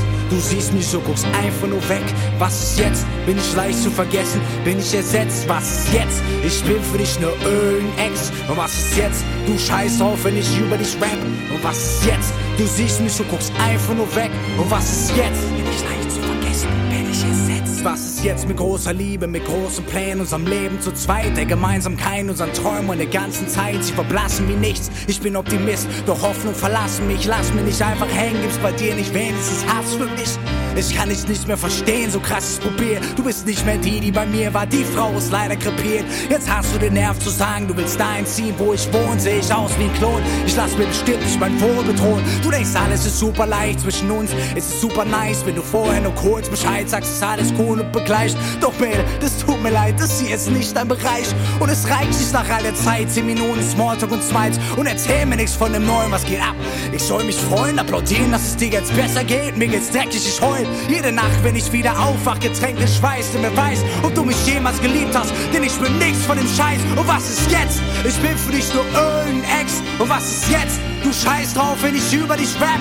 Und was ist jetzt? Du siehst mich und guckst einfach nur weg. Und was ist jetzt? Bin ich leicht zu vergessen? Bin ich ersetzt? Was ist jetzt? Ich bin für dich nur irgendein Ex. Und was ist jetzt? Du scheißt drauf, wenn ich über dich rap. Und was ist jetzt? Du siehst mich und guckst einfach nur weg. Und was ist jetzt? Bin ich leicht zu vergessen? Bin ich ersetzt? Puls Radio. Und was jetzt? Curse. Er war schon ganz schön sauer damals. Ja, er war mega sauer und was ich auch gerade schon meinte, er, am Ende, er schreit halt seine Ex-Freundin an. Ja, ne? ja, und, ja, er, ja. und adressiert sie auch. Und äh, Er ist krass. Also Ja, ich hab's gar irgendwie, nicht also- so krass in Erinnerung. ich, ich hatte das auch schon wieder Jahre nicht gehört, so. Ja. Aber jetzt so, wenn man, wenn man sich einmal so drauf sensibilisiert und wir schon voll drüber reden, habe ich auch so gedacht, so, wow. Ja, ich möchte aber nochmal dazu sagen, finde ich, dass es halt auch, dass der Zeitgeist sich zu Recht und äh, äh, das ist sehr gut, dass das passiert ist, aber der hat sich natürlich auch sehr geändert.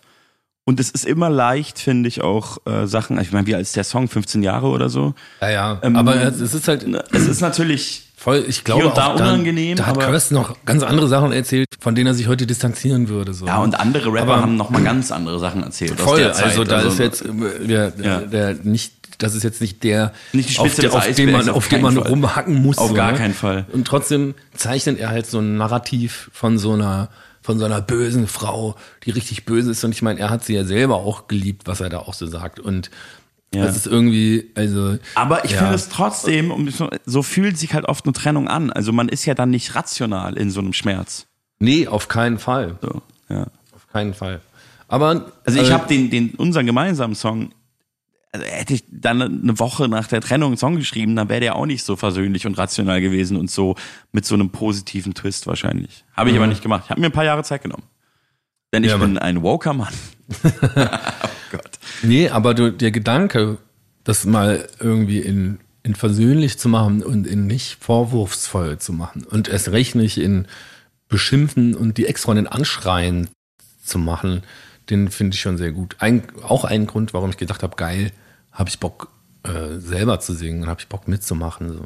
Ja. Ähm, Was mich natürlich immer noch sehr freut. Und dann, dann wollen wir was über das Video erzählen, weil da, da öffnen Genau. sich so viele Türen, über die wir gerade reden können. Einfach so. noch gar nicht gesprochen. Das Video kam haben ja wir noch auch. viel Zeit, wir reden so viel, ja. ne? Das Video kam ja auch gerade raus. Ja. Und ähm, das Video dazu gibt's ja eine, eine wahre Geschichte, die auch irgendwie leicht unangenehm ist für mich, darüber so zu sprechen, aber ich habe mich ja nun mal schon dafür entschieden. Das wirkt so gestaged alles. Es wirkt gestaged, aber es ist halt nicht gestaged. Das ist ja, Ja. das Krasse an der, an der ganzen Sache.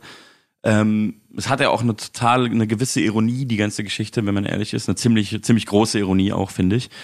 Ähm, und zwar hat es sich so begeben, dass ich mit diesem Album äh, angefangen habe, also mit dieser Albumveröffentlichung, den Kampagnenstart, wie man das so schön sagt, in der Musikindustrie.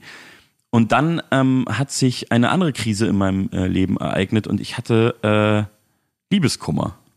Du hattest schrecklichen Liebeskummer. Ja. Und ich habe gesagt, Anton, Alter, du, das sieht nicht gut aus. Du, du musst hier mal, du musst mal raus aus deinem Alltag. Du musst mal irgendwas Geiles machen. Ja, das stimmt. Und die Idee war aber, ey, wir müssen ein Musikvideo drehen. Und Genau, ich hatte dann zu dir gesagt, so, ey, ich bin jetzt gerade am Albumstart und wir müssen zu unserem Song ein Musikvideo drehen, was natürlich doppelt hart ist, wenn du einen Song gemacht hast über eine vergangene Beziehung ein paar Jahre her und das ist ein Breakup-Song und du hast gerade in dem Moment Liebeskummer, hast du eigentlich auch gar keinen Bock da drauf. Und dann hast du wiederum gesagt, weil ich gesagt habe, das geht nicht, wir müssen, wir müssen ein Musikvideo drehen. Und ich habe gesagt, nein, das ist doch Quatsch. Du musst jetzt einfach mal hier, du musst jetzt einfach mal weg. Und äh, ich rufe meinen Freund Arthur an, liebe Ja. Grüße.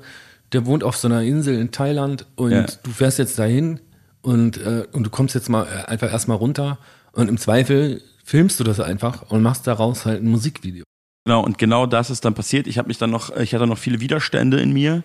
Ähm, und das hat, zeichnet dich natürlich auch als guten Freund aus. Du hast mich wirklich sehr überredet. Ich habe noch ganz oft gesagt, nein, das geht nicht, das ist alles scheiße und das ist alles scheiße. Da Ja, wird es mir auch, auch- nicht besser gehen. Auch gegen dein Team, da- die Ja. um dich herum auch Pläne hatten. Was Ja, macht ja, man die waren auch sauer. Die waren auch sauer auf mich. Und ich habe aber, gesagt, aber, auch- ganz ehrlich, äh, das, jetzt Hand aufs Herz, das war schon gut, jetzt einfach mal zwei, drei Wochen weg zu sein. So. Nein, also ja klar, also jetzt kann ich natürlich jetzt auch sagen, das war eine ganz großartige Idee von dir. Und das Musikvideo ist auch schön. Genau. Also wir Aber- hätten natürlich ein ganz anderes gedreht, wenn ich das nicht gemacht hätte, aber das Musikvideo hat so eine total, äh, ja, da sind wir wieder bei dem Wort, das ist halt einfach authentisch. Also es mag vielleicht, weiß ich nicht, für den einen oder anderen gestaged wirken, aber es ist halt alles echt. Die Geschichte Ähm. wirkt halt gestaged. Ich finde, das Video sieht schon sehr echt aus. Es ist ja auch echt. Ja. Ich habe einen enormen, enormen Neid gehabt. Du bist dann auf diese Insel gefahren, Ja. wo einfach äh, ein Freund von mir, der, dessen Mutter auch aus Thailand kommt, der deswegen keine großen Visa-Probleme hat, der irgendwann gesagt hat, alles klar, ciao, ich bin weg, ich wohne da jetzt. Der einfach viele Freunde von mir da auch noch hingezogen hat. Das heißt, Das, ist wirklich, das war wirklich total für mich auch total speziell. Du hast mich da so überredet. Ich habe gesagt, ich kenne da doch keinen. Und dann bin ich dahin und dann waren das alles so ganz tolle Leute und, und lustigerweise ja auch Freunde von Freunden. Also ganz gute Freunde von dir und wir sind gute Freunde und das hatte direkt so eine krasse Verbindung. Und das Absurdeste war ja, was ich nicht wusste, dass eben Arthur, liebe Grüße an dieser Stelle, am ersten Tag so zu mir gesagt hat, ja und äh, äh, hier Daniel und und und Panzer, die kennst du, die kennst du jetzt schon so und so lange, aber Juse kennst du doch noch viel länger. Und dann meinte ich so, ach so, kennst du Juse auch? Und dann hat er so gesagt, ach so, ja, wusstest du das nicht? Mit dem war ich in der Schule. ja, ja. Wir sind irgendwie zusammen aufgewachsen, in einer ganz anderen Stadt wiederum. Der Typ ist aber auch einfach, einfach ein Genie. Ne? Der ist, äh, als der, als ich ihn kennengelernt habe, der ist so nach Aachen gezogen, wegen Liebeskummer übrigens. Ist, Hat er mir dann auch erzählt. ist dann äh, ist nach Aachen gezogen und hatte eine Woche ist dann in meine WG eingezogen. Der hatte eine Woche später Geburtstag und hat einfach in in diesen sieben Tagen äh, irgendwo Leute kennengelernt ähm, und hat und er kannte niemand in der Stadt und er hat dann zu seinem Geburtstag so die Leute, die er kennengelernt hat, eingeladen in in unsere Küche. Ja. Und da war zum Beispiel eine WG bei, die ihm das WG-Zimmer nicht gegeben hat, die er aber total nett fand. Und also der hat das innerhalb von sieben Tagen geschafft. Da war auf jeden Fall auch eine Person auf der Insel, die auch aus dieser Gruppe war. Ja, ja, Ja. voll krass, die dann einfach bei uns in der Küche saßen und der hat das, also ich weiß nicht, wie der das gemacht hat. Ich bin ja in dieser Stadt groß geworden, aber Ja. binnen weniger Monate war der so connected. Der kannte einfach alle. Der hatte, der hatte, der hat, der hat sofort dann, ist ja auch so ein mieser Hochstapler, hatte sofort so einen Job als so Redakteur in irgendeiner Zeitung und so, auch so als Schulabbrecher. Und dann irgendwann später so eine Weinstube aufgemacht und also so tausend Dinge und Kant ist so ein Tausendsasser. Der, Ja, es ist der wirklich ein guter Mann. guter Mann. Und Jetzt hatte- leider der ein Hotel und ein Restaurant auf dieser kleinen Insel. ja, ja. Äh, Das äh, passt auch krass zu dem. Das ist ja sehr, sehr, also kein, kein Mensch, der mich je besucht hat, als wir zusammen gewohnt waren, der, der, der hat das nicht geschafft, selbst wenn er eine miesen Karte hatte, kam sofort raus und hallo, ich bin Arthur, möchtest du was essen? Darf ich dir was kochen? Der hat, das, das kriegt er gar nicht hin und hat dann immer allen Leuten so geile Pasta gekocht und so. Geiler Typ, aber er schafft es einfach so, viele echt tolle Leute um sich zu scharen Ja.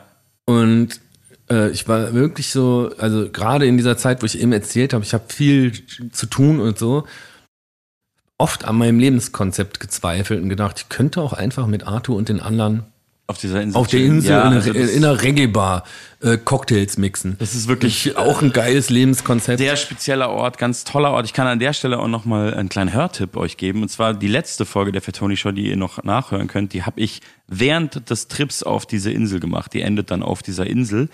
Ähm, da war ich noch nicht so transparent, warum ich dahin äh, reise, aber ähm, ich glaube, wenn man das jetzt so hört, dann merkt man auch, dass ich ein bisschen lost war. Ähm, ja, bla, muss man ja nicht äh, noch tiefer drauf eingehen. Man Nee, muss nee, nur, nee.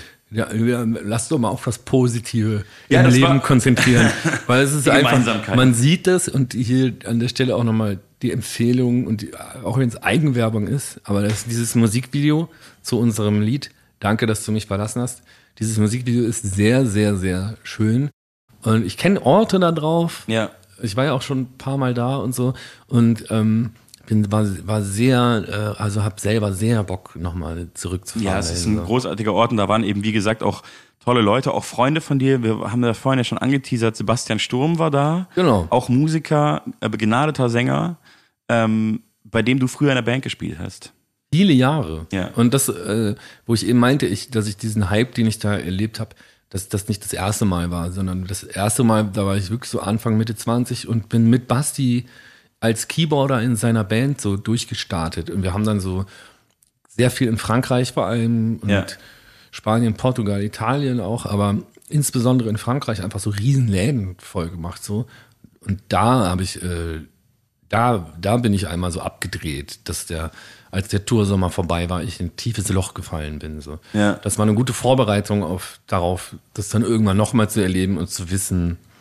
Für mich war das auch total lustig, ehrlich gesagt, äh, Sebastian kennenzulernen, weil ähm, ihr habt ja wahnsinnig viel Zeit verbracht und ich Ja. kannte ihn nicht und wir haben ja auch viel Zeit verbracht und ich habe dann Zeit dort mit ihm verbracht und ich saß dann da auch mit ihm in diesen wunderschönen, an diesen wunderschönen Stränden in irgendwelchen Cafés und so und er hat mich einfach so an dich erinnert. Man hat dann so gemerkt, ihr habt so viel Zeit verbracht, ihr habt so eine ganz ähnliche Art, manchmal Ey, Sachen zu sagen. Anton, so. wir haben einfach uns jahrelang, wir hatten immer Doppelzimmer in Hotels. Ja. Und weil wir beiden auch immer die waren, die noch rausgehen wollten, saufen wollten, irgendwie Sachen erleben. Wir waren so die, es war eine, am Anfang war die Band, waren viele alte Herren, ähm, die halt so richtig original Roots Reggae aus den 70ern spielen können und wir beide Jungspunde. Wir hatten uns immer ein Hotelzimmer geteilt und ich glaube, es ist der Typ auch der Mann, mit dem ich im, am öftesten mir ein Bett geteilt habe. Ja. Vielleicht sogar der Mensch in der Welt, weil das ging, war über viele Jahre, Ja. habe ich einfach 100 Tage im Jahr neben dem im Bett geschlafen. Das war sehr intim und, und keine Geheimnisse mehr. Und da natürlich gleicht sich dann auch der Sprachduktus Ja, genau. so einfach und das krass an. So, war ne? für mich halt so absurd, äh, dann dorthin zu kommen und dann so einen alten Freund von dir zu treffen, der ähnlich spricht wie du. Und jetzt hören wir natürlich einen Song von Sebastian Sturm. Hast du dir einen ausgesucht? Ich habe mir einen ausgesucht und ähm, das ist, glaube ich, auch einer seiner Hits. Äh, der heißt Get Going. Oh, mega schön. Übrigens, auch hier, wenn man das Musikvideo sich anguckt, sieht man den jungen Danger Dan mit ganz langen Haaren. Das muss ich gleich mal machen. äh, musst du dir angucken und, und, wir, und ich singe so im Back Background-Chöre mit unserem Freund Moses. Geil.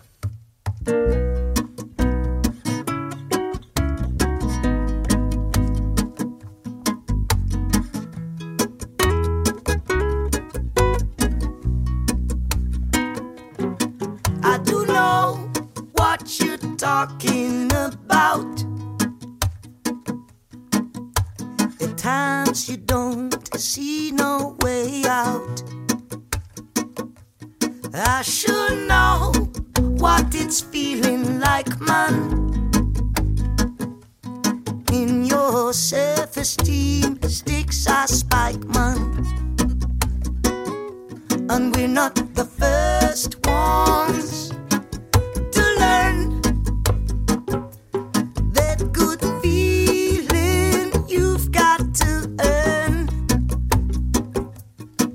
It's not enough to sit and pray for salvation. Good hopes will never cause a revolution. You're not handsome when you lose. You don't look smart being used. You don't make friends when you frown. You're not impressive when you're down. You're not handsome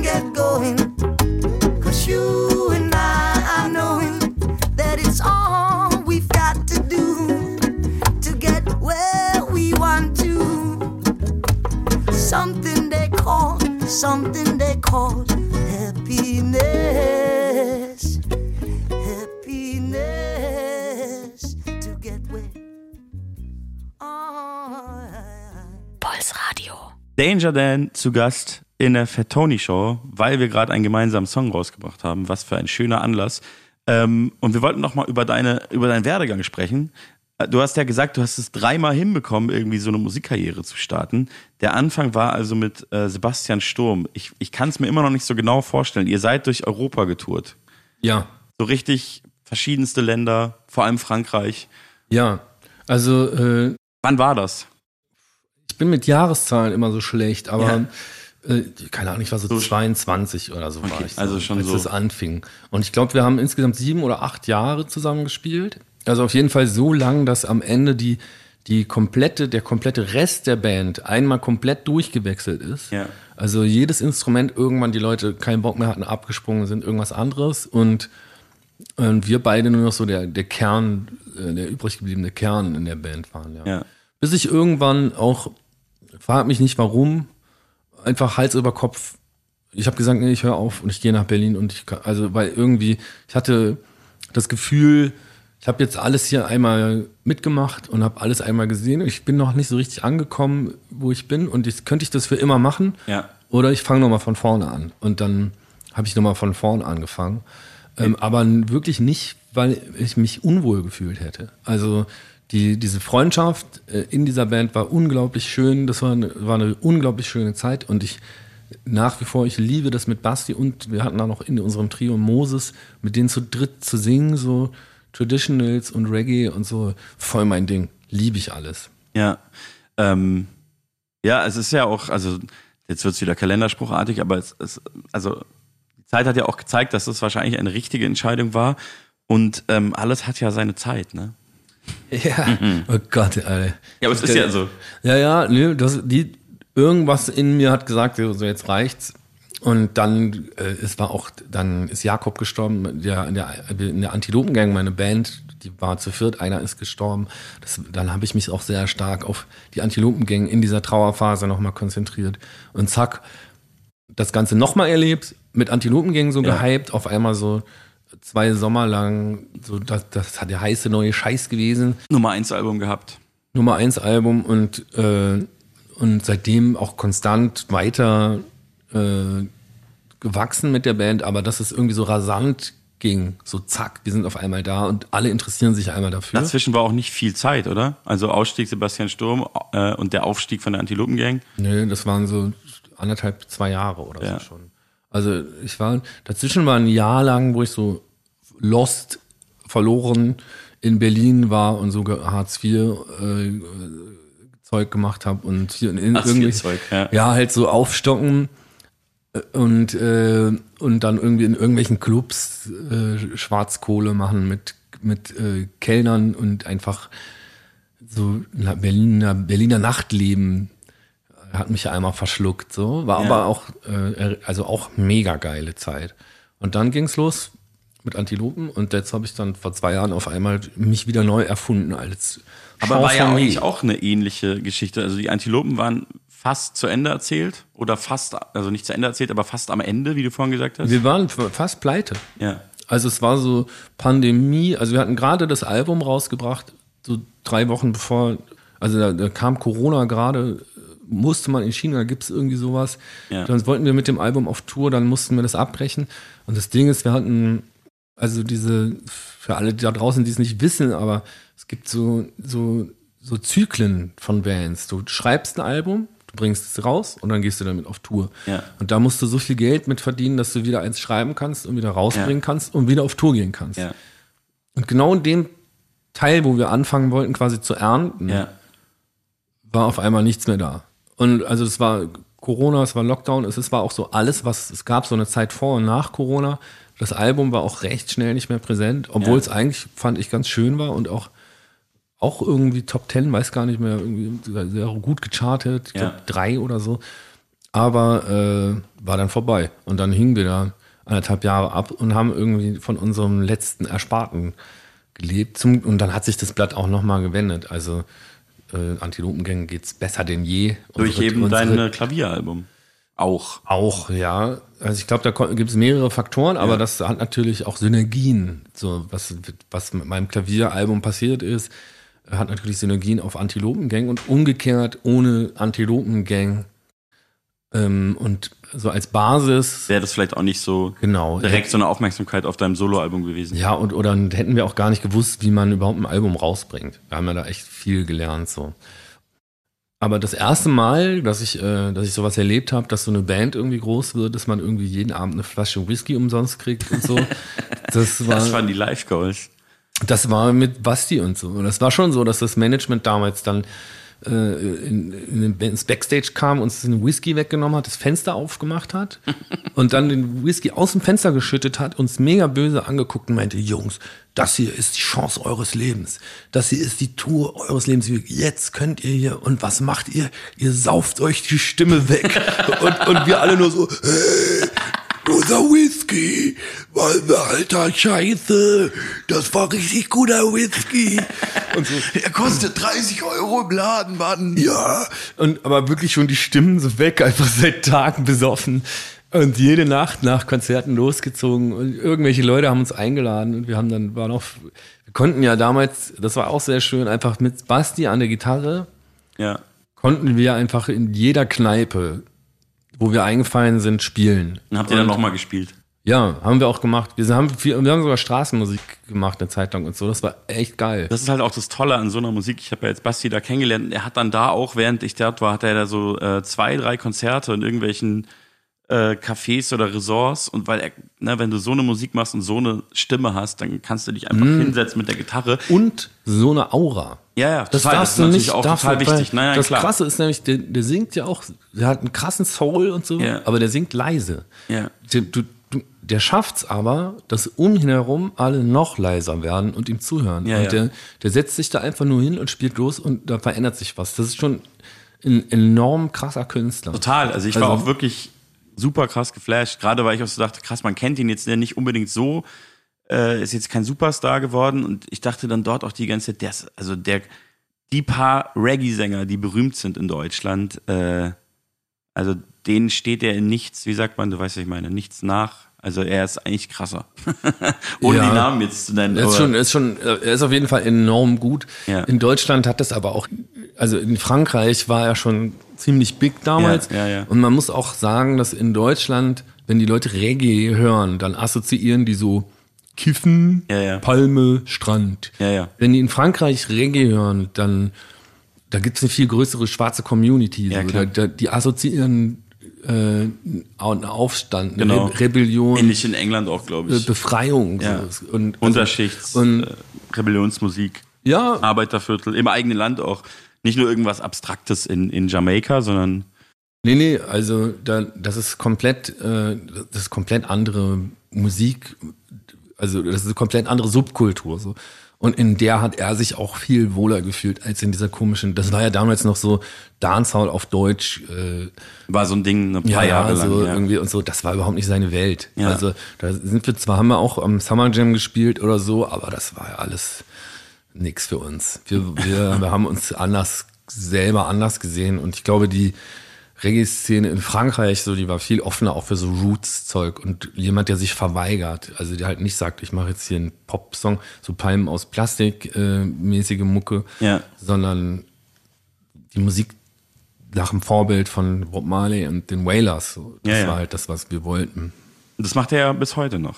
Ja, der zieht das durch und das auch so Maximum Respekt an der Stelle. Der hat sich nie, nie einen Zentimeter auf irgendein Publikum, auf irgendein Management, auf irgendwen zubewegt. Der ist immer, der ist der krasseste Punker geblieben.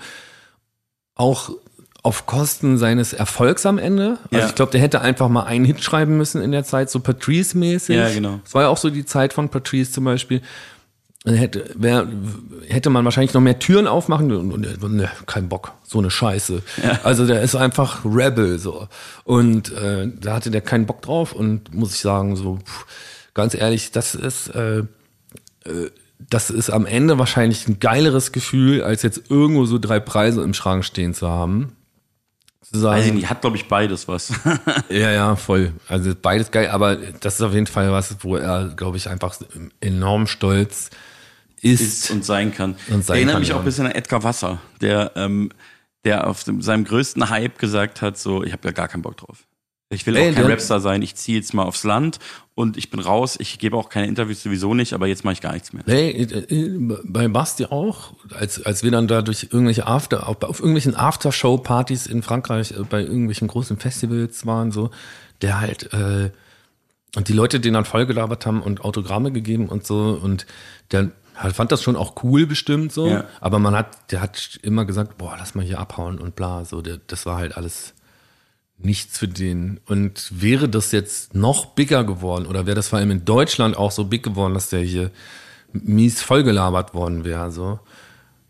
Ich glaube, da hätte er auch, so wie ich, äh, Ausbildungsberufe gegoogelt und geguckt, so was kann ich denn sonst machen, dann werde ich halt Kfz-Mechaniker oder Ich so. glaube nicht, dass du noch Kfz-Mechaniker wirst. Nicht so Nee, ich ungut. kann halt nix. das ist halt das, Klavierlehrer vielleicht so. ja, aber so gut spielst du ja auch nicht Klavier. Du kannst mir mal Unterricht geben. Keine Masseur oder so. Ich weiß auch nicht, was ich sonst. Irgendwas. Ich, ich gehe auf die Insel zu Arthur und ähm, mix Cocktails an der Reggae-Bar. Ich glaube, das ist ein guter Ich, Plan. ich kann zwar nicht so gut Cocktails mixen, aber ich glaube, ich bin ein guter Barkeeper in Form Ja. von, ich kann so Smalltalken. Gut zuhören. Trinkfest bin ich hier auch. bisschen Psychotherapie machen. Das mache ich dann alles. Das ist nur noch die Frage, welchen Song hörst du dann an der Bar? Ich höre den revolutionären Bob Marley mit Burnin' and Lootin'. An dem Lied sieht man halt auch nochmal, wie wenig Reggae man mit Cocktail trinken und, äh, und äh, so Zeug zu tun hat so Ja. und wie revolutionär äh, Reggae eigentlich sein kann.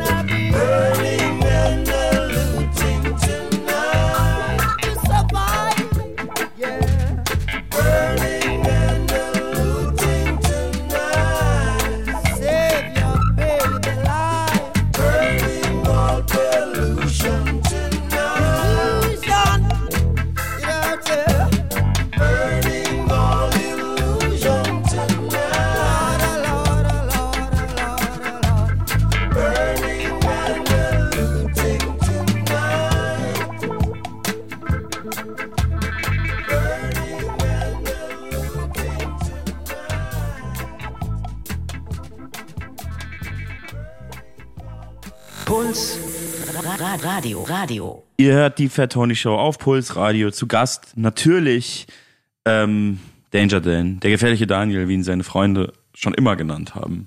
Ja, alle. Meine Lehrerinnen, Lehrer. Oh ja. Ähm, an, an, diesem, an dieser viel besungenen Schule in Aachen. Ja, die haben mich da gar nicht so genannt. Die haben mich genannt. Jetzt reicht's aber. So haben die mich eher angesprochen. Ja, ähm, da hast du auf jeden Fall was losgetreten. Da hatte ich jetzt gar nicht vor, drüber zu reden, aber die Geschichte ist so gut und auch so lustig. Ja, Also du hast auf deinem Album, was ja schon auch ein bisschen unerwartet sehr durch die Decke ging, ja. hast du ein kleines, ähm, schönes, witziges Lied über ähm, eine Schule gemacht, auf der du warst. Genau, das Viktoria-Gymnasium in Aachen. Ja. Äh, da wurde ich am ersten Tag tatsächlich schon zum Direktor gebeten, Ja. weil der die Schulakten aus äh, meiner vorigen Schule bekommen hat. Und ich musste mit meinem Bruder dann da antanzen und er meinte, hätte ich das vorher gewusst, wärt ihr nicht auf der Schule. Aber ich gebe euch hier eine Chance, die Chance eures Lebens. Ich stand natürlich sofort so unter Wie mir. oft die Leute schon gesagt haben, es ist die Chance eures, deines Lebens. Der Ich Manager bei der Reggae-Band. Alle, alle. Ich sag dir jetzt, jetzt wieder, diese Radiosendung, dass du jetzt die Gast Chance bist, das ist die Chance Lebens. deines Lebens, verkackst nicht. Und was mache ich hier? Mir gerade heimlich einen Wodka in Mineralwasser schütten, ey. ist aber auch schon 12 Uhr Mittag. Ja, Mann. Ähm, was, ja, ja, Genau, die Schule. Bla, die Schule. So. Die, ich bin da sofort unehrenhaft entlassen worden. War der echt nur kurz. Ja. Und ein anderer Freund von mir, Dennis, Shoutouts an der Stelle, der hatte irgendwann vor, vor zwei, drei Jahren, rief der an, meinte, Alter, ich hab, der, hat sich aus irgendeinem Grund die Wikipedia-Seite von dieser Schule angeguckt und Ja. da stand so, bekannte Schüler dieser Schule. Ja. Und dann stand ich da. Ja, klar. Und dann habe ich gedacht, so, okay, äh, Die Schweine. äh, accepted.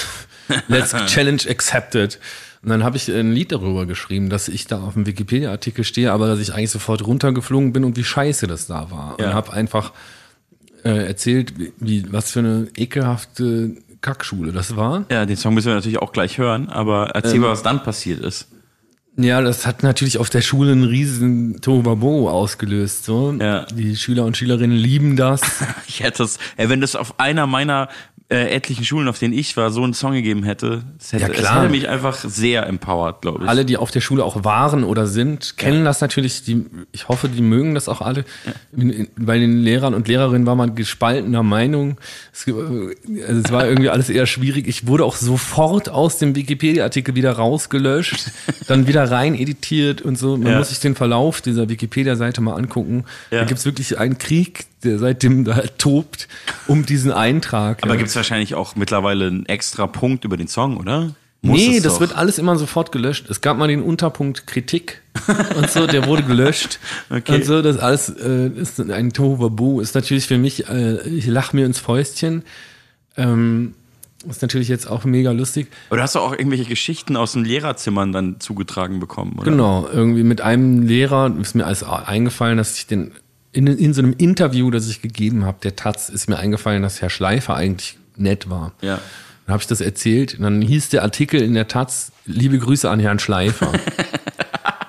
ich habe später mit Komplett Herrn Schleifer auch nochmal darüber geredet. Der ist da auch noch Lehrer. Ja, ja, der ist da auch noch Lehrer. Ja. Der ist, glaube ich, auch echt cool. Ja. Also jetzt, ich hatte nur kurz mit dem mal geschrieben und äh, ein nicer, guter Lehrer war das. Ja. Ist es bestimmt immer noch. Und Hatte ich sehr wenige. Ja, ja, und, und das, da ging es auf jeden Fall irgendwie ab dann auf der Schule. Äh, Im Lehrerzimmer war, war man sich nicht sicher. Ein Teil der Lehrerschaft hat mir dann einen Brief geschrieben, der andere Teil nicht. Was haben die denn geschrieben? Ja, in erster Linie stand in dem Brief, dass das keine öffentliche Stellungnahme der Schule sei. Aber Weil, weil die eine öffentliche Stellungnahme zu dem Song wohl scheinbar drüber diskutiert haben, aber das Nicht neue Rektorat haben. gesagt hat, das ist Quatsch, das wir machen ja alles nur richtig finde ich, so, ne? finde ich klug von dem Rektor. Also, Ja, es ein, wäre einfach dumm gewesen. ja, ja, also Barbara Streisand-Effekt natürlich. Ja, also, ja. Äh, Und als ob ich das nicht ausgeschlachtet hätte. Natürlich. Also, Also, äh, ja. Ist natürlich alles jetzt für mich mega lustig im Nachhinein. Auch so Ja. irgendwie eine, eine Genugtuung. Und auf der anderen Seite auch nur ein Beispiel von vielen, das, also auch jammern auf hohem Niveau, mir geht's gut und so, aber Ja. ich hatte schon eine bewegte Bildungsbiografie. Ja, ich war ja. so auf elf Schulen, ohne elf Klassen abgeschlossen zu haben. Ja. Und dafür habe ich so 14, 15 Jahre gebraucht, weil ich auch ständig sitzen geblieben bin. du hast auch kein Abitur, ne? Nee. Genau. Das verbindet uns ja auch eine schwierige Schullaufbahn. Ja, und äh, rückblickend habe ich schon so das Gefühl, das macht auch was mit einem, wenn man die gesamte Schulzeit lang so defizitär wahrgenommen wird. Also ob das jetzt nur die schlechten Noten sind, aber bei mir waren es ja auch noch die ganzen Rausschmisse, Ja. Verweise, Nachsitzen, Klassenkonferenzen, bla bla bla. Ich war immer so das Problem, Kind. Kind, Ja. äh, der, äh, das Problemkind in der Klasse und man und wurde dann auch immer nur noch so wahrgenommen wie so ein Problem und habe dann selber irgendwann auch mich für recht problematisch gehalten. Also das, das hat noch lange gedauert, bis ich gecheckt habe, okay, Daniel, eigentlich bist du ein cooler Typ. Also es gibt gar keinen Grund, dich immer überall rauszuschmeißen. Ja. Und also und auch intellektuelle Zweifel, die ich einfach irgendwann hatte, weil ich einfach immer eine Sechs hatte Ja. in, in allem. Ja, bei mir war das auch so, ich habe da auch jetzt auf, auf so einem neuen Album, Wunderbare Welt, kommt übrigens im Mai raus, ähm, habe ich auch einen Song drüber gemacht, in dem ich auch sage, ähm, dass ich einfach lange gedacht habe, dass ich dumm bin. Also ich habe, ich, oder ich habe ganz lange gedacht, ich kann nix. Eigentlich habe ich wirklich lange gedacht, ich kann halt nichts gut. Ich bin, und ich kann ja auch nicht so klug sein, weil ich, sonst hätte ich ja nicht so verkackt. Das habe ich natürlich nicht, nicht gesagt, sondern gesagt habe ich, Schule ist scheiße und nur Idioten lernen und so. Aber ich habe schon irgendwo gedacht, ja, okay, ich bin, ich kann nicht so, so mega klug sein, irgendwas stimmt ja nicht. Und ähm, die hatte auf jeden Fall Jahre gebraucht. Also erst musste ich Rapper werden und irgendwelche Battles gewinnen, bis ich gemerkt habe, ich kann irgendwas geil. Und äh, dann hat mich später irgendwann die, äh, die Schauspielschule genommen, was ich jetzt auch wieder total absurd finde und in Frage stelle. Aber dieses, dieser Ritterschlag von so einer elitären bildungsbürgerlichen Einrichtung, von so einem Institut. Und die Falkenberg-Schule, auf der ich war, die ist auch so berühmt in dieser Theaterwelt. Und in München kennt die auch jeder. Das ist so die Schauspielschule mit so einem guten Ruf und so. Und es hat mir voll viel bedeutet. Ja, ja, voll. Ja. Also peinlich voll. Und ich habe da erst meinen Frieden damit gemacht. Weil ich auch, weißt du, meine, viele von meinen, also ich hatte auch Freunde mit Ausbildungsberufen und so, aber ich habe irgendwie so auch lange so nichts so richtig gemacht und viele andere Freunde waren halt so voll an der Uni und haben sie geile Sachen studiert. Ja, das, das Ding ist nur, und das ist mir irgendwann aufgefallen, dass die, also viele, die dann studiert haben, am Ende auch dumm sind. Ja, total. Also, dass ich, dass ich immer so das Gefühl habe, das so, hab hä, ich nicht gecheckt Du bist doch. Soziologe, du musst es doch wissen. Wieso weiß ich das denn, du weißt es nicht? Das Ja. ist so voll oft ich so denke, so, hä, was lernt ihr denn da an der Uni, wenn du jetzt immer noch so dumm bist? So, das kann doch nicht dein Ernst sein. ja, ja, Und ich glaube, das ist die Erkenntnis am Ende nicht mal, ich, ich bin voll okay, so wie ich bin, sondern meine Erkenntnis ist ja, ihr seid, alle anderen sind auch scheiße. Ja, ja, genau. Und die, also im, im, im Durchschnitt fühle ich mich jetzt nicht mehr so dumm. genau, ich fühle mich auch nicht mehr so dumm, ist ja ganz geil. Nee. Und, äh, also so ein Phänomen ist auch ein Klischee, aber so ein Phänomen bei so Studenten, gerade bei Soziologie und so, ist ja, dass die sehr dumme Sachen in so super krassen Wörtern ausdrücken ken- können, die dann auch vor allem der, deren Gleichen verstehen. Also so ein eigenes, so in der eigenen Bildungs, Bildungsbubble können die sich unterhalten, aber die Inhalte des Satzes sind ja nicht klüger, sondern nur die sprachliche Form. Das ist Ja, mir ja. irgendwann erst aufgefallen, als ich dann diese Worte selber verstanden habe. Ja, ja. Ja. Ja, oder halt so ein dummes Fachjargon. Also es gibt ja immer, das finde ich immer so das Lächerlichste, so Leute, die, die sagen, wie heißt das nochmal, wenn man sich verliebt in, in Leute, die intelligent sind? Äh, da gibt es so ein Wort für, fällt mir gerade nicht ein. Also so eine komische Art von Amorosität Ja. und so. Und dann, aber im Endeffekt ist es immer, also denke ich immer so, hä, guck mal, keine Ahnung, also meine Freundin Julia, ne, die ist Ja. Schlosserin, Ja. Die kennt sich aus mit Werkstoffkunde, die Ja. kennt sich aus mit, die macht so Mikro-Mechatronik-Zeug Ja. und so, ne? Aber ich glaube, die kann nicht so gut Nietzsche zitieren. Ja. Aber die ist dermaßen klug Ja. in ihrem Fachbereich und dermaßen Punkrock und dermaßen cool. Ja. Und wenn dann irgend so ein dahergelaufener Geisteswissenschaftler kommt, dann wird der das aber nicht peilen. Weißt du, was ich meine? Ja, klar. Und manchmal frage ich mich so, was, also habe ich so das Gefühl, es geht dann am Endeffekt nur darum, wer kann mich widerspiegeln in dem, was ich auch weiß. Total. Ich Ja. jetzt schon wieder vergessen, worüber ich reden wollte. Dieser, Ich habe auch dieser, den Faden dieser selbst Wodka verloren beim im, Zuhören, Dieser Wodka im Mineralwasser voll Ich habe auf jeden. Fall Ich zwei gute Song. Songideen, die wir hintereinander spielen können. Ja? Beides Lieder von dir Nein. in verschiedenen Konstellationen in, aus verschiedensten Jahren und beide haben mit dem Thema Bildung zu tun. Ähä. Wir hören erst den neuen Song, heißt der auch Victoria Gymnasium? Nee, das heißt In Gloria ah, Victoria. genau, in Gloria Victoria. Kann nämlich Latein. Genau, du bist ein kluger Mann. Den hören wir erst, ein klassischer Studententitel in Gloria Victoria und danach hören wir von deiner Band Antilopen Gang, der erste große Hit von euch, da habe ich das erste Mal von euch gehört, Jahre bevor ich euch kennengelernt habe, Fick die Uni. Hammer. Hochverehrtes Publikum, vorab eine Entschuldigung, doch ich muss die Gelegenheit ergreifen. Jetzt, wo ich mir Gehör verschuf, im Genuss bin eines guten Rufs, eine 20 Jahre alte Rechnung zu begleichen, erwarten Sie an dieser Stelle eher ein Niveaugefälle. Es steht Ihnen frei zu wählen, andere Musik.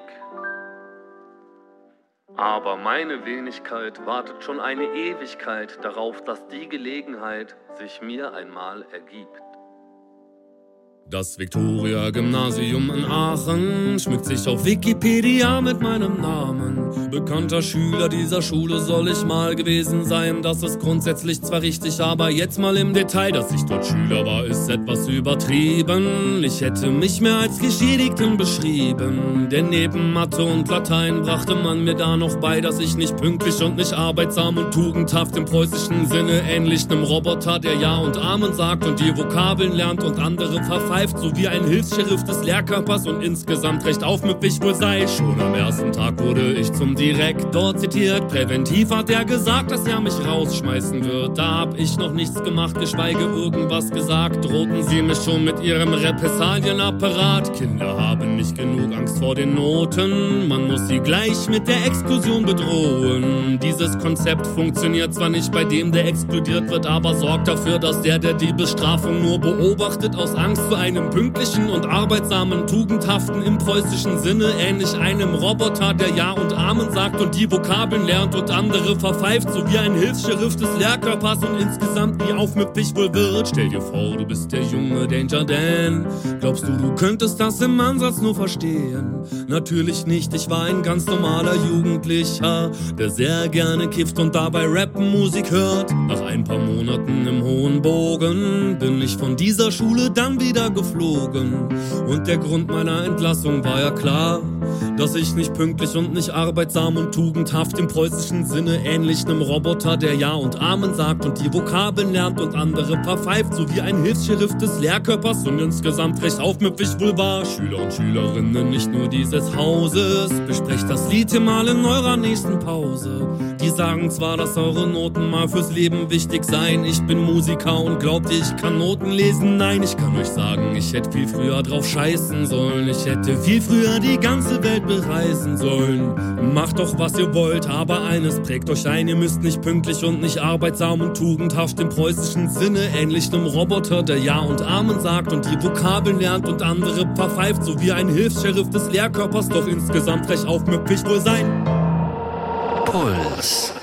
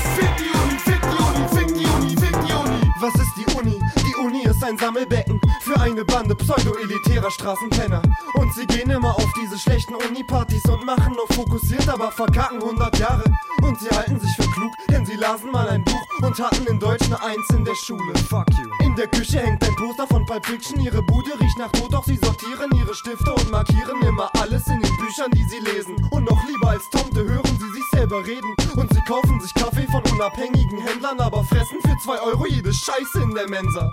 Und sie träumen von der Revolution während der Arbeit an der nächsten PowerPoint-Präsentation. Und sie rennen durch die Uni für ein paar sinnlose Scheine und stinken wie Scheiße. Studenten sind Schweine. Was ist die Uni? Die Uni ist nichts.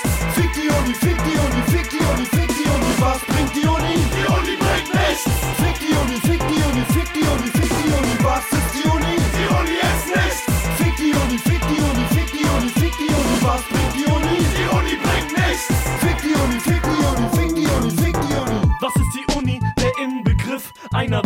stinkenden Inzestfabrik. Denn Kommiliton, ficken Kommiliton und herauskommen Kommiliton und von vorn ein ewiger Zyklus, ein ekliger Fötus, später ganz wie die Eltern, ein Hippie, ein Öko, ein Fan von Mandela und Gandhi. Doch Panikpanzer ist ihm zu anti. Er demonstriert wie ein Spast von wegen Bildung für alle. Wenn er mit sowas kommt, box ich ihm die Brille von der Nase. Er ist immer Brillenträger, dieser dumme Student. Was muss die Uni? Die Uni muss brennen! Genau wie studentische Szenekneipen. Studenten sind Opfer auf Lebenszeit. Student zu sein ist kein gutes Gefühl. Studenten brauchen mehr Studiengebühr. Was ist die Uni? Die Uni ist nichts. Fick die Uni, fick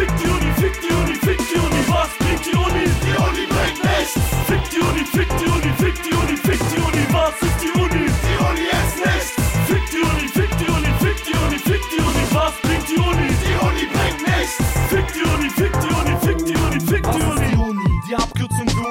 Universität. Studieren ist für mich noch schlimmer als zur Bundeswehr zu gehen. Frieden sicher Leben retten, meinetwegen. Aber Studenten fehlt das Rückgrat, sie sind Schreibtischtäter. Ihr lebt zusammengerottet in einer billigen Unterkunft. Der Gipfel der Unvernunft. Seht nur, wie ihr lebt. Ein Laptop, eine ranzige Matratze, ein Schreibtisch. Wie peinlich, wahrscheinlich weint ihr manchmal heimlich. Schreibt Texte über Texte und lest Bücher über Bücher. Und zu allem Überfluss lest ihr Bücher über Bücher und schreibt Texte über Texte. Wie unkreativ. Merkt ihr nicht, dass außer euch kein Mensch so etwas liest? Aber nein, denn ihr lebt abgeschottet und zurückgezogen. Ihr wisst nicht mal, was Arbeit bedeutet, ihr Idioten. Was bringt es bitte, diese weltfremden Bücher zu lesen und zu verstehen? Ihr könnt noch nicht mal Glühbirnen wechseln. Was ist die Uni? Die Uni ist nichts. Fick die Uni, fick die Uni, fick die Uni, fick die Uni. Was bringt die Uni? Die Uni bringt nichts. Fick die Uni, fick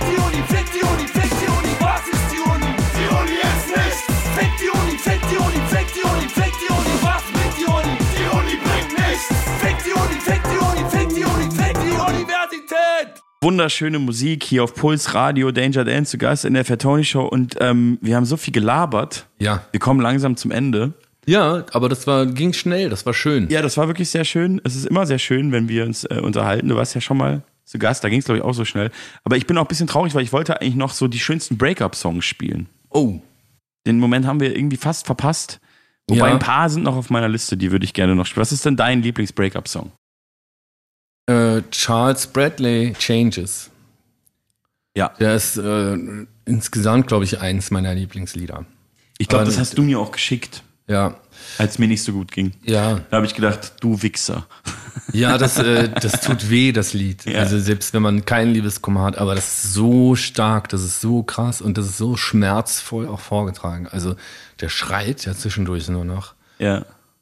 Ähm, Wahnsinn. Liebe ich. Ich glaube, das ist mein Lieblings-Breakup-Song. Was hast du einen Lieblings-Breakup-Song? Ja, definitiv. Ist vielleicht jetzt auch nicht so super überraschend für Leute, die mich kennen, aber ich finde Dry Your Eyes von The Streets, also Mike Skinner, Ja. ist wirklich ein, ein krass genialer äh, Breakup-Song. Und ich finde auch, dass ihm es damals schon gelungen ist, ist ja auch schon echt 15 Jahre alt oder so, ein, der ist ja wirklich total aus einer männlichen Perspektive, der ist ja quasi auch von einem Mann für Männer geschrieben.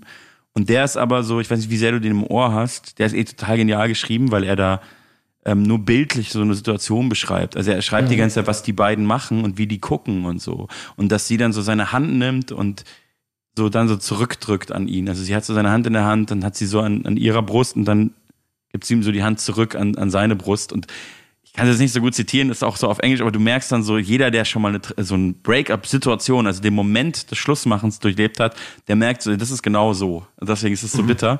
Und ähm, im Refrain sagt er auch Dry Your Eyes, Mate. Also das ist ja wirklich so, so diese äh, englische Ansprache für so Kumpel. Und es ist halt so, also ne, er sagt so, du musst sie jetzt gehen lassen. Sie hat sich jetzt entschieden. Ich weiß, du willst, I know you, uh, you want to show her how much this pain hurts, but you, um, oh Mann, dieser Wodka jetzt in meinem Wasser, ich kann schon nicht mehr reden. Das war eine mies- miese Idee. du musst sie jetzt gehen lassen. Sie hat Ja. sich entschieden, du kannst jetzt nichts mehr machen, du darfst ihr nicht hinterherrennen, das bringt gar nichts. Also eigentlich auch auf eine Art versöhnlich oder halt auch auf jeden Fall nicht so sauer auf die Frau. Ja. Ähm, sondern eher so, du hast jetzt deinen scheiß Schmerz, damit musst du jetzt klarkommen. Alles andere bringt nichts. Deswegen liebe ich den sehr. Es ist natürlich, haben wir jetzt beide so Songs von Männern, aber wir sind ja auch nur mal Männer. Kann man nichts machen. Naja, ich weiß nicht, ob das jetzt einen Zusammenhang gibt. Weiß ich auch nicht, aber ähm, ich, ich suche gerade nicht, also sehr bekannter Song. welchen ich auch sehr toll finde. Äh, ich dachte bis vor kurzem noch, das sei Dua Lipa, weil ich keine Ahnung von gar nichts habe, aber es ist Miley Cyrus. Der Song heißt Flowers, es ist ein mega Pop-Hit und den finde ich auch sehr gut. Da ist, äh, da singt sie immer, ich kann mir selber Blumen kaufen und ich kann auch selber mit mir tanzen gehen. Ah, ich, doch, doch, du kennst doch, den- den, ne? ich. Ja, ja. Ja, ja. Ich kann Mega. selber mit mir tanzen gehen, ich Hammer. kann auch selber meine Hand halten Ja. und ich kann auch selber mit mir reden. Und das finde ich einfach, das ist so simpel, aber so geil, einfach diese Grundthese. Ja, Ja. sehr gut. Finde ich auch gut. Ja. Ähm, Schaffen wir ja die das- alle drei noch zu hören? Wir hören, wir, weißt du was, ich würde sagen, wir, wir, wenn wir Tschüss gesagt haben, dann spielen Mhm. wir einfach all diese drei Songs hintereinander. Wow. Und vielleicht auch in der Reihenfolge. Erst traurig, dann nochmal traurig und dann total Miley schön Cyrus. zum Ende, Miley Cyrus. Ähm, ja, das ist ja auch das, das Tolle, finde ich, an Trennungen, wie scheiße die sind, dass dann KünstlerInnen sowas draus machen können. Ja. Also für die Welt, weißt du, ich meine? Ja. Dass dann wieder andere Leute, also wenn man so eine Scheiße durchlebt, dann finde ich, dann ist es auch wieder so eine Phase, wo einem Kunst auf einmal wieder mehr bedeutet. Weißt du, was ich meine? Also so dieses so, ah, ich bin ja gar nicht alleine auf der Welt mit so, wie du auch diesen Song gerade beschrieben hast. Als du, als dir, also als du in der Trennung warst oder Kummer hattest, da hast du den Song noch mehr gefühlt als, weißt du, wie ich meine? Ja, ja, doch, ich weiß schon, weiß auf jeden Fall. Ich habe immer so, ich hasse Künstler, ne? Ja, und ich ja, hasse natürlich. So, und immer, habe immer das Gefühl, wenn so, wenn so Künstler sagen, sie wollen damit irgendwas bei irgendwem auslösen und so, dann denke ich immer so, halt doch dein Maul. So, wenn Ja, ich was wissen will, gehe ich in die Bibliothek, aber doch nicht zu einem Künstler. Ja, aber da geht es ja auch nicht um Wissen. Das ist ja genau das Missverständnis. Da Nee, nee, geht's es ja geht um um Fühlen. Fühlen oder sich Ja. irgendwie nachfühlen können ne? und da drin irgendwie dann äh, sich nicht mehr so allein zu fühlen, weil man, man spürt so krass dieses Gefühl, das Genau, ich hasse transportiert auch, jemand anders auch. dass Künstler sich Aber- überhöhen und ich hasse es auch Äh. eigentlich selber zu sagen, man ist Künstler, aber ich habe irgendwann dieses auch so abgelegt, das so abzulehnen auf eine Art, weil ich es auch peinlich finde, dass man so, weil wir sind halt Künstler. Nee, aber das nicht. Wort, doch, du bist halt Ich bin Künstler. Hochstapler. Du bist faktisch Künstler, aber das Wort ist halt so in deinem eigenen Kopf zu Recht auch irgendwie so negativ konnotiert und so blöd aufgeladen von so, Ich- ich- der Künstler. Ich versuche das zu vermeiden und ich halte mich auch wirklich eher für. Ich bin hier gelandet, ich mache jetzt Musik und so, weil da hast du eben schon richtig erkannt, weil ich alles andere nicht kann. Ja, aber du Und- kannst es halt auch. Ja, ja. Jetzt sagst du wieder, nein, ich kann das nicht. Ich bin ein Hochstapler. Nee, aber ein bisschen, sehr viele Leute ein sehen bisschen das kann ich das. Ja. Aber die, die Hauptgrund ist, Ich kann es zum Beispiel all- nicht. alles andere kann ich Ich nicht. mach trotzdem. Und, und auch die gesellschaftliche Anforderung an sogenannte Künstler, die ist ja, dass man so ein bisschen verrückt sein darf. Dass man sich Ja, ja. morgens um zwölf einfach, weil der Wodka hier steht, so ein bisschen Wodka ins Wasser schüttet Ja. und dann irgendwie ins Radio lallt. Das würde in jedem anderen Beruf, der irgendwie halbwegs seriös ist, würden die Leute denken, hä, spinnen die und so. Aber wir haben so ein, also es gibt so eine gesellschaftliche Anforderung an den Künstler, dass die so ein bisschen neben der Spur sein dürfen, Ja. ohne dass man die für verrückt erklärt. Und ich glaube, deswegen bin ich hier gelandet in diesem Be- Berufszweig, weil alles andere, was ich gemacht hätte, würden die Leute denken, der ist ja verrückt, Ja. der spinnt ja. Und wenn man aber Musiker ist, Künstler ist, dann, Ja, ja. dann denken die Leute, ah cool, Alter, Künstler, die sind immer so verrückt, finde ich voll sympathisch. Da gibt's einen super Song von Reinhard Grebe drüber, aber den können wir jetzt ja nicht spielen, weil wir haben ja schon drei Breakup-Songs gewählt, die wir spielen wollen. Und ähm, das ist auch gut so. Und die spielen wir jetzt einfach und damit sagen wir Tschüss.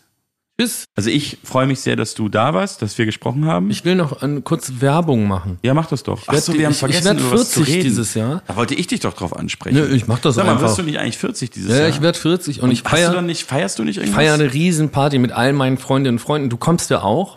Ich komme auch. Sebastian Sturm kommt doch auch, oder? Sebastian Sturm kommt auch. Sebastian Krumbiegel kommt auch. Also es kommen. Aber mehr äh, darf man noch nicht verraten. Nee, ich verrate jetzt noch nicht mehr, aber es wird unglaublich.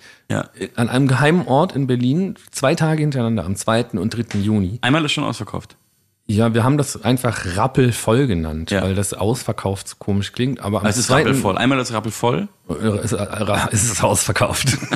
und am 2. Juni gibt's aber noch Tickets und ich freue mich natürlich über alle, die mit mir meinen 40. Geburtstag feiern Ich glaube, wollen. es wird ein sehr besonderer Abend und ich bin so gespannt, wo es am Ende ist.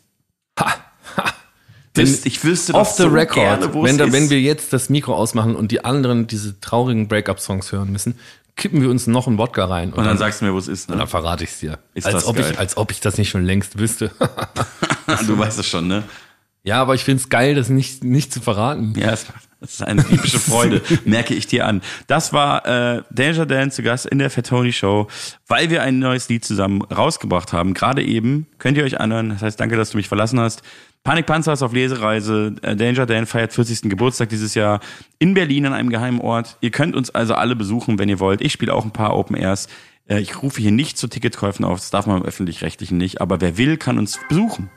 Ja, wer will, kann uns besuchen. Und hier zwei traurige Lieder und dann ein schöner Partysong. Ja, kauft Antons Album. Jetzt, jetzt. Kauft das jetzt. Vorbestellen. Tschüss.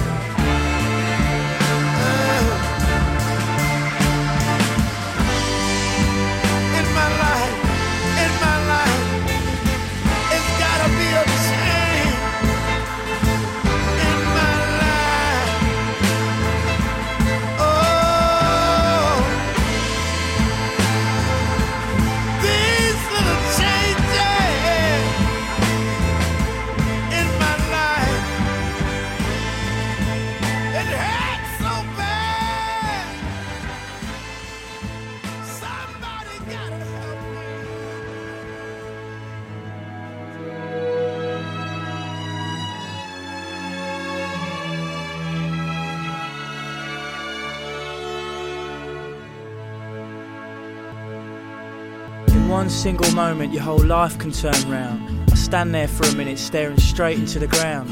Looking to the left slightly, then looking back down. World feels like it's caved in, proper sorry frown. Please let me show you how we could only just be for us. I can change and I can grow, or we could adjust. The wicked thing about us is we always have trust. We can even have an open relationship if you must. I look at her, she stares almost straight back at me. Her eyes glaze over like she's looking straight through me. Then her eyes must have closed for what seems an eternity. When they open up, she's looking down at her feet. Dry your eyes, mate. I know it's hard to take, but her mind has been made up. There's plenty more fish in the sea. Dry your eyes, mate. I know you want to make her see how much this pain hurts. But you've got to walk away now. It's over. So then I move my hand up from down by my side. Shaking, my life is crashing before my eyes. Turn the palm of my hand up to face the skies. Touch the bottom of her chin and let out a sigh. Cause I can't imagine my life without you and me. There's things I can't imagine doing, things I can't imagine seeing. It weren't supposed to be easy, surely. Please, please, I'm begging, please. She brings her hands up towards where my hands rested. She wraps her fingers round mine with the softness she's blessed with. She peels away my fingers, looks at me, and then gestures by pushing my hand away to my chest from hers. Dry your eyes, mate. I know it's hard to take, but her mind has been made up. There's plenty more fish in the sea. Dry your eyes, mate. I know you want to make her see how much this pain hurts. But you've got to walk away now. It's over. And I'm just standing there. I can't say a word. Because everything's just gone. I've got nothing. Absolutely nothing. Trying to pull her close out of bare desperation. Put my arms around her, trying to change what she's saying. Pull my head level with hers so she might engage in. Look into her eyes to make her listen again. I'm not gonna fucking just fucking leave it all now. Cause you said it'd be forever and that was your vow. And you're gonna let our thing simply crash and fall down. You're well out of order now, this is well out of town. She pulls away my arms, the tightly clamped round her waist. Gently pushes me back as she looks at me straight. Turns around so she's now got her back to my face. Takes one step forward, looks back, and then walks Dry away. your eyes, mate. I know it's hard to take, but her mind has been made up. There's plenty more fish in the sea. Dry your eyes, mate. I know you want to make her see how much this pain hurts. But you've got to walk away now. It's over. I know in the past I found it hard to say. Telling you things but not telling straight. But the more I pull on your hand and say, the more you pull away. Dry your eyes, mate. I know it's hard to take, but her mind has been made up. Plenty more fish in the sea. Dry your eyes, mate. I know you want to make her see how much this pain hurts. But you've got to walk away now.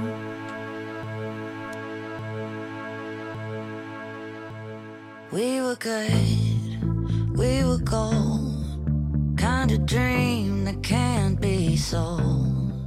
We were right till we weren't. Built a home and watched it burn. Mm, I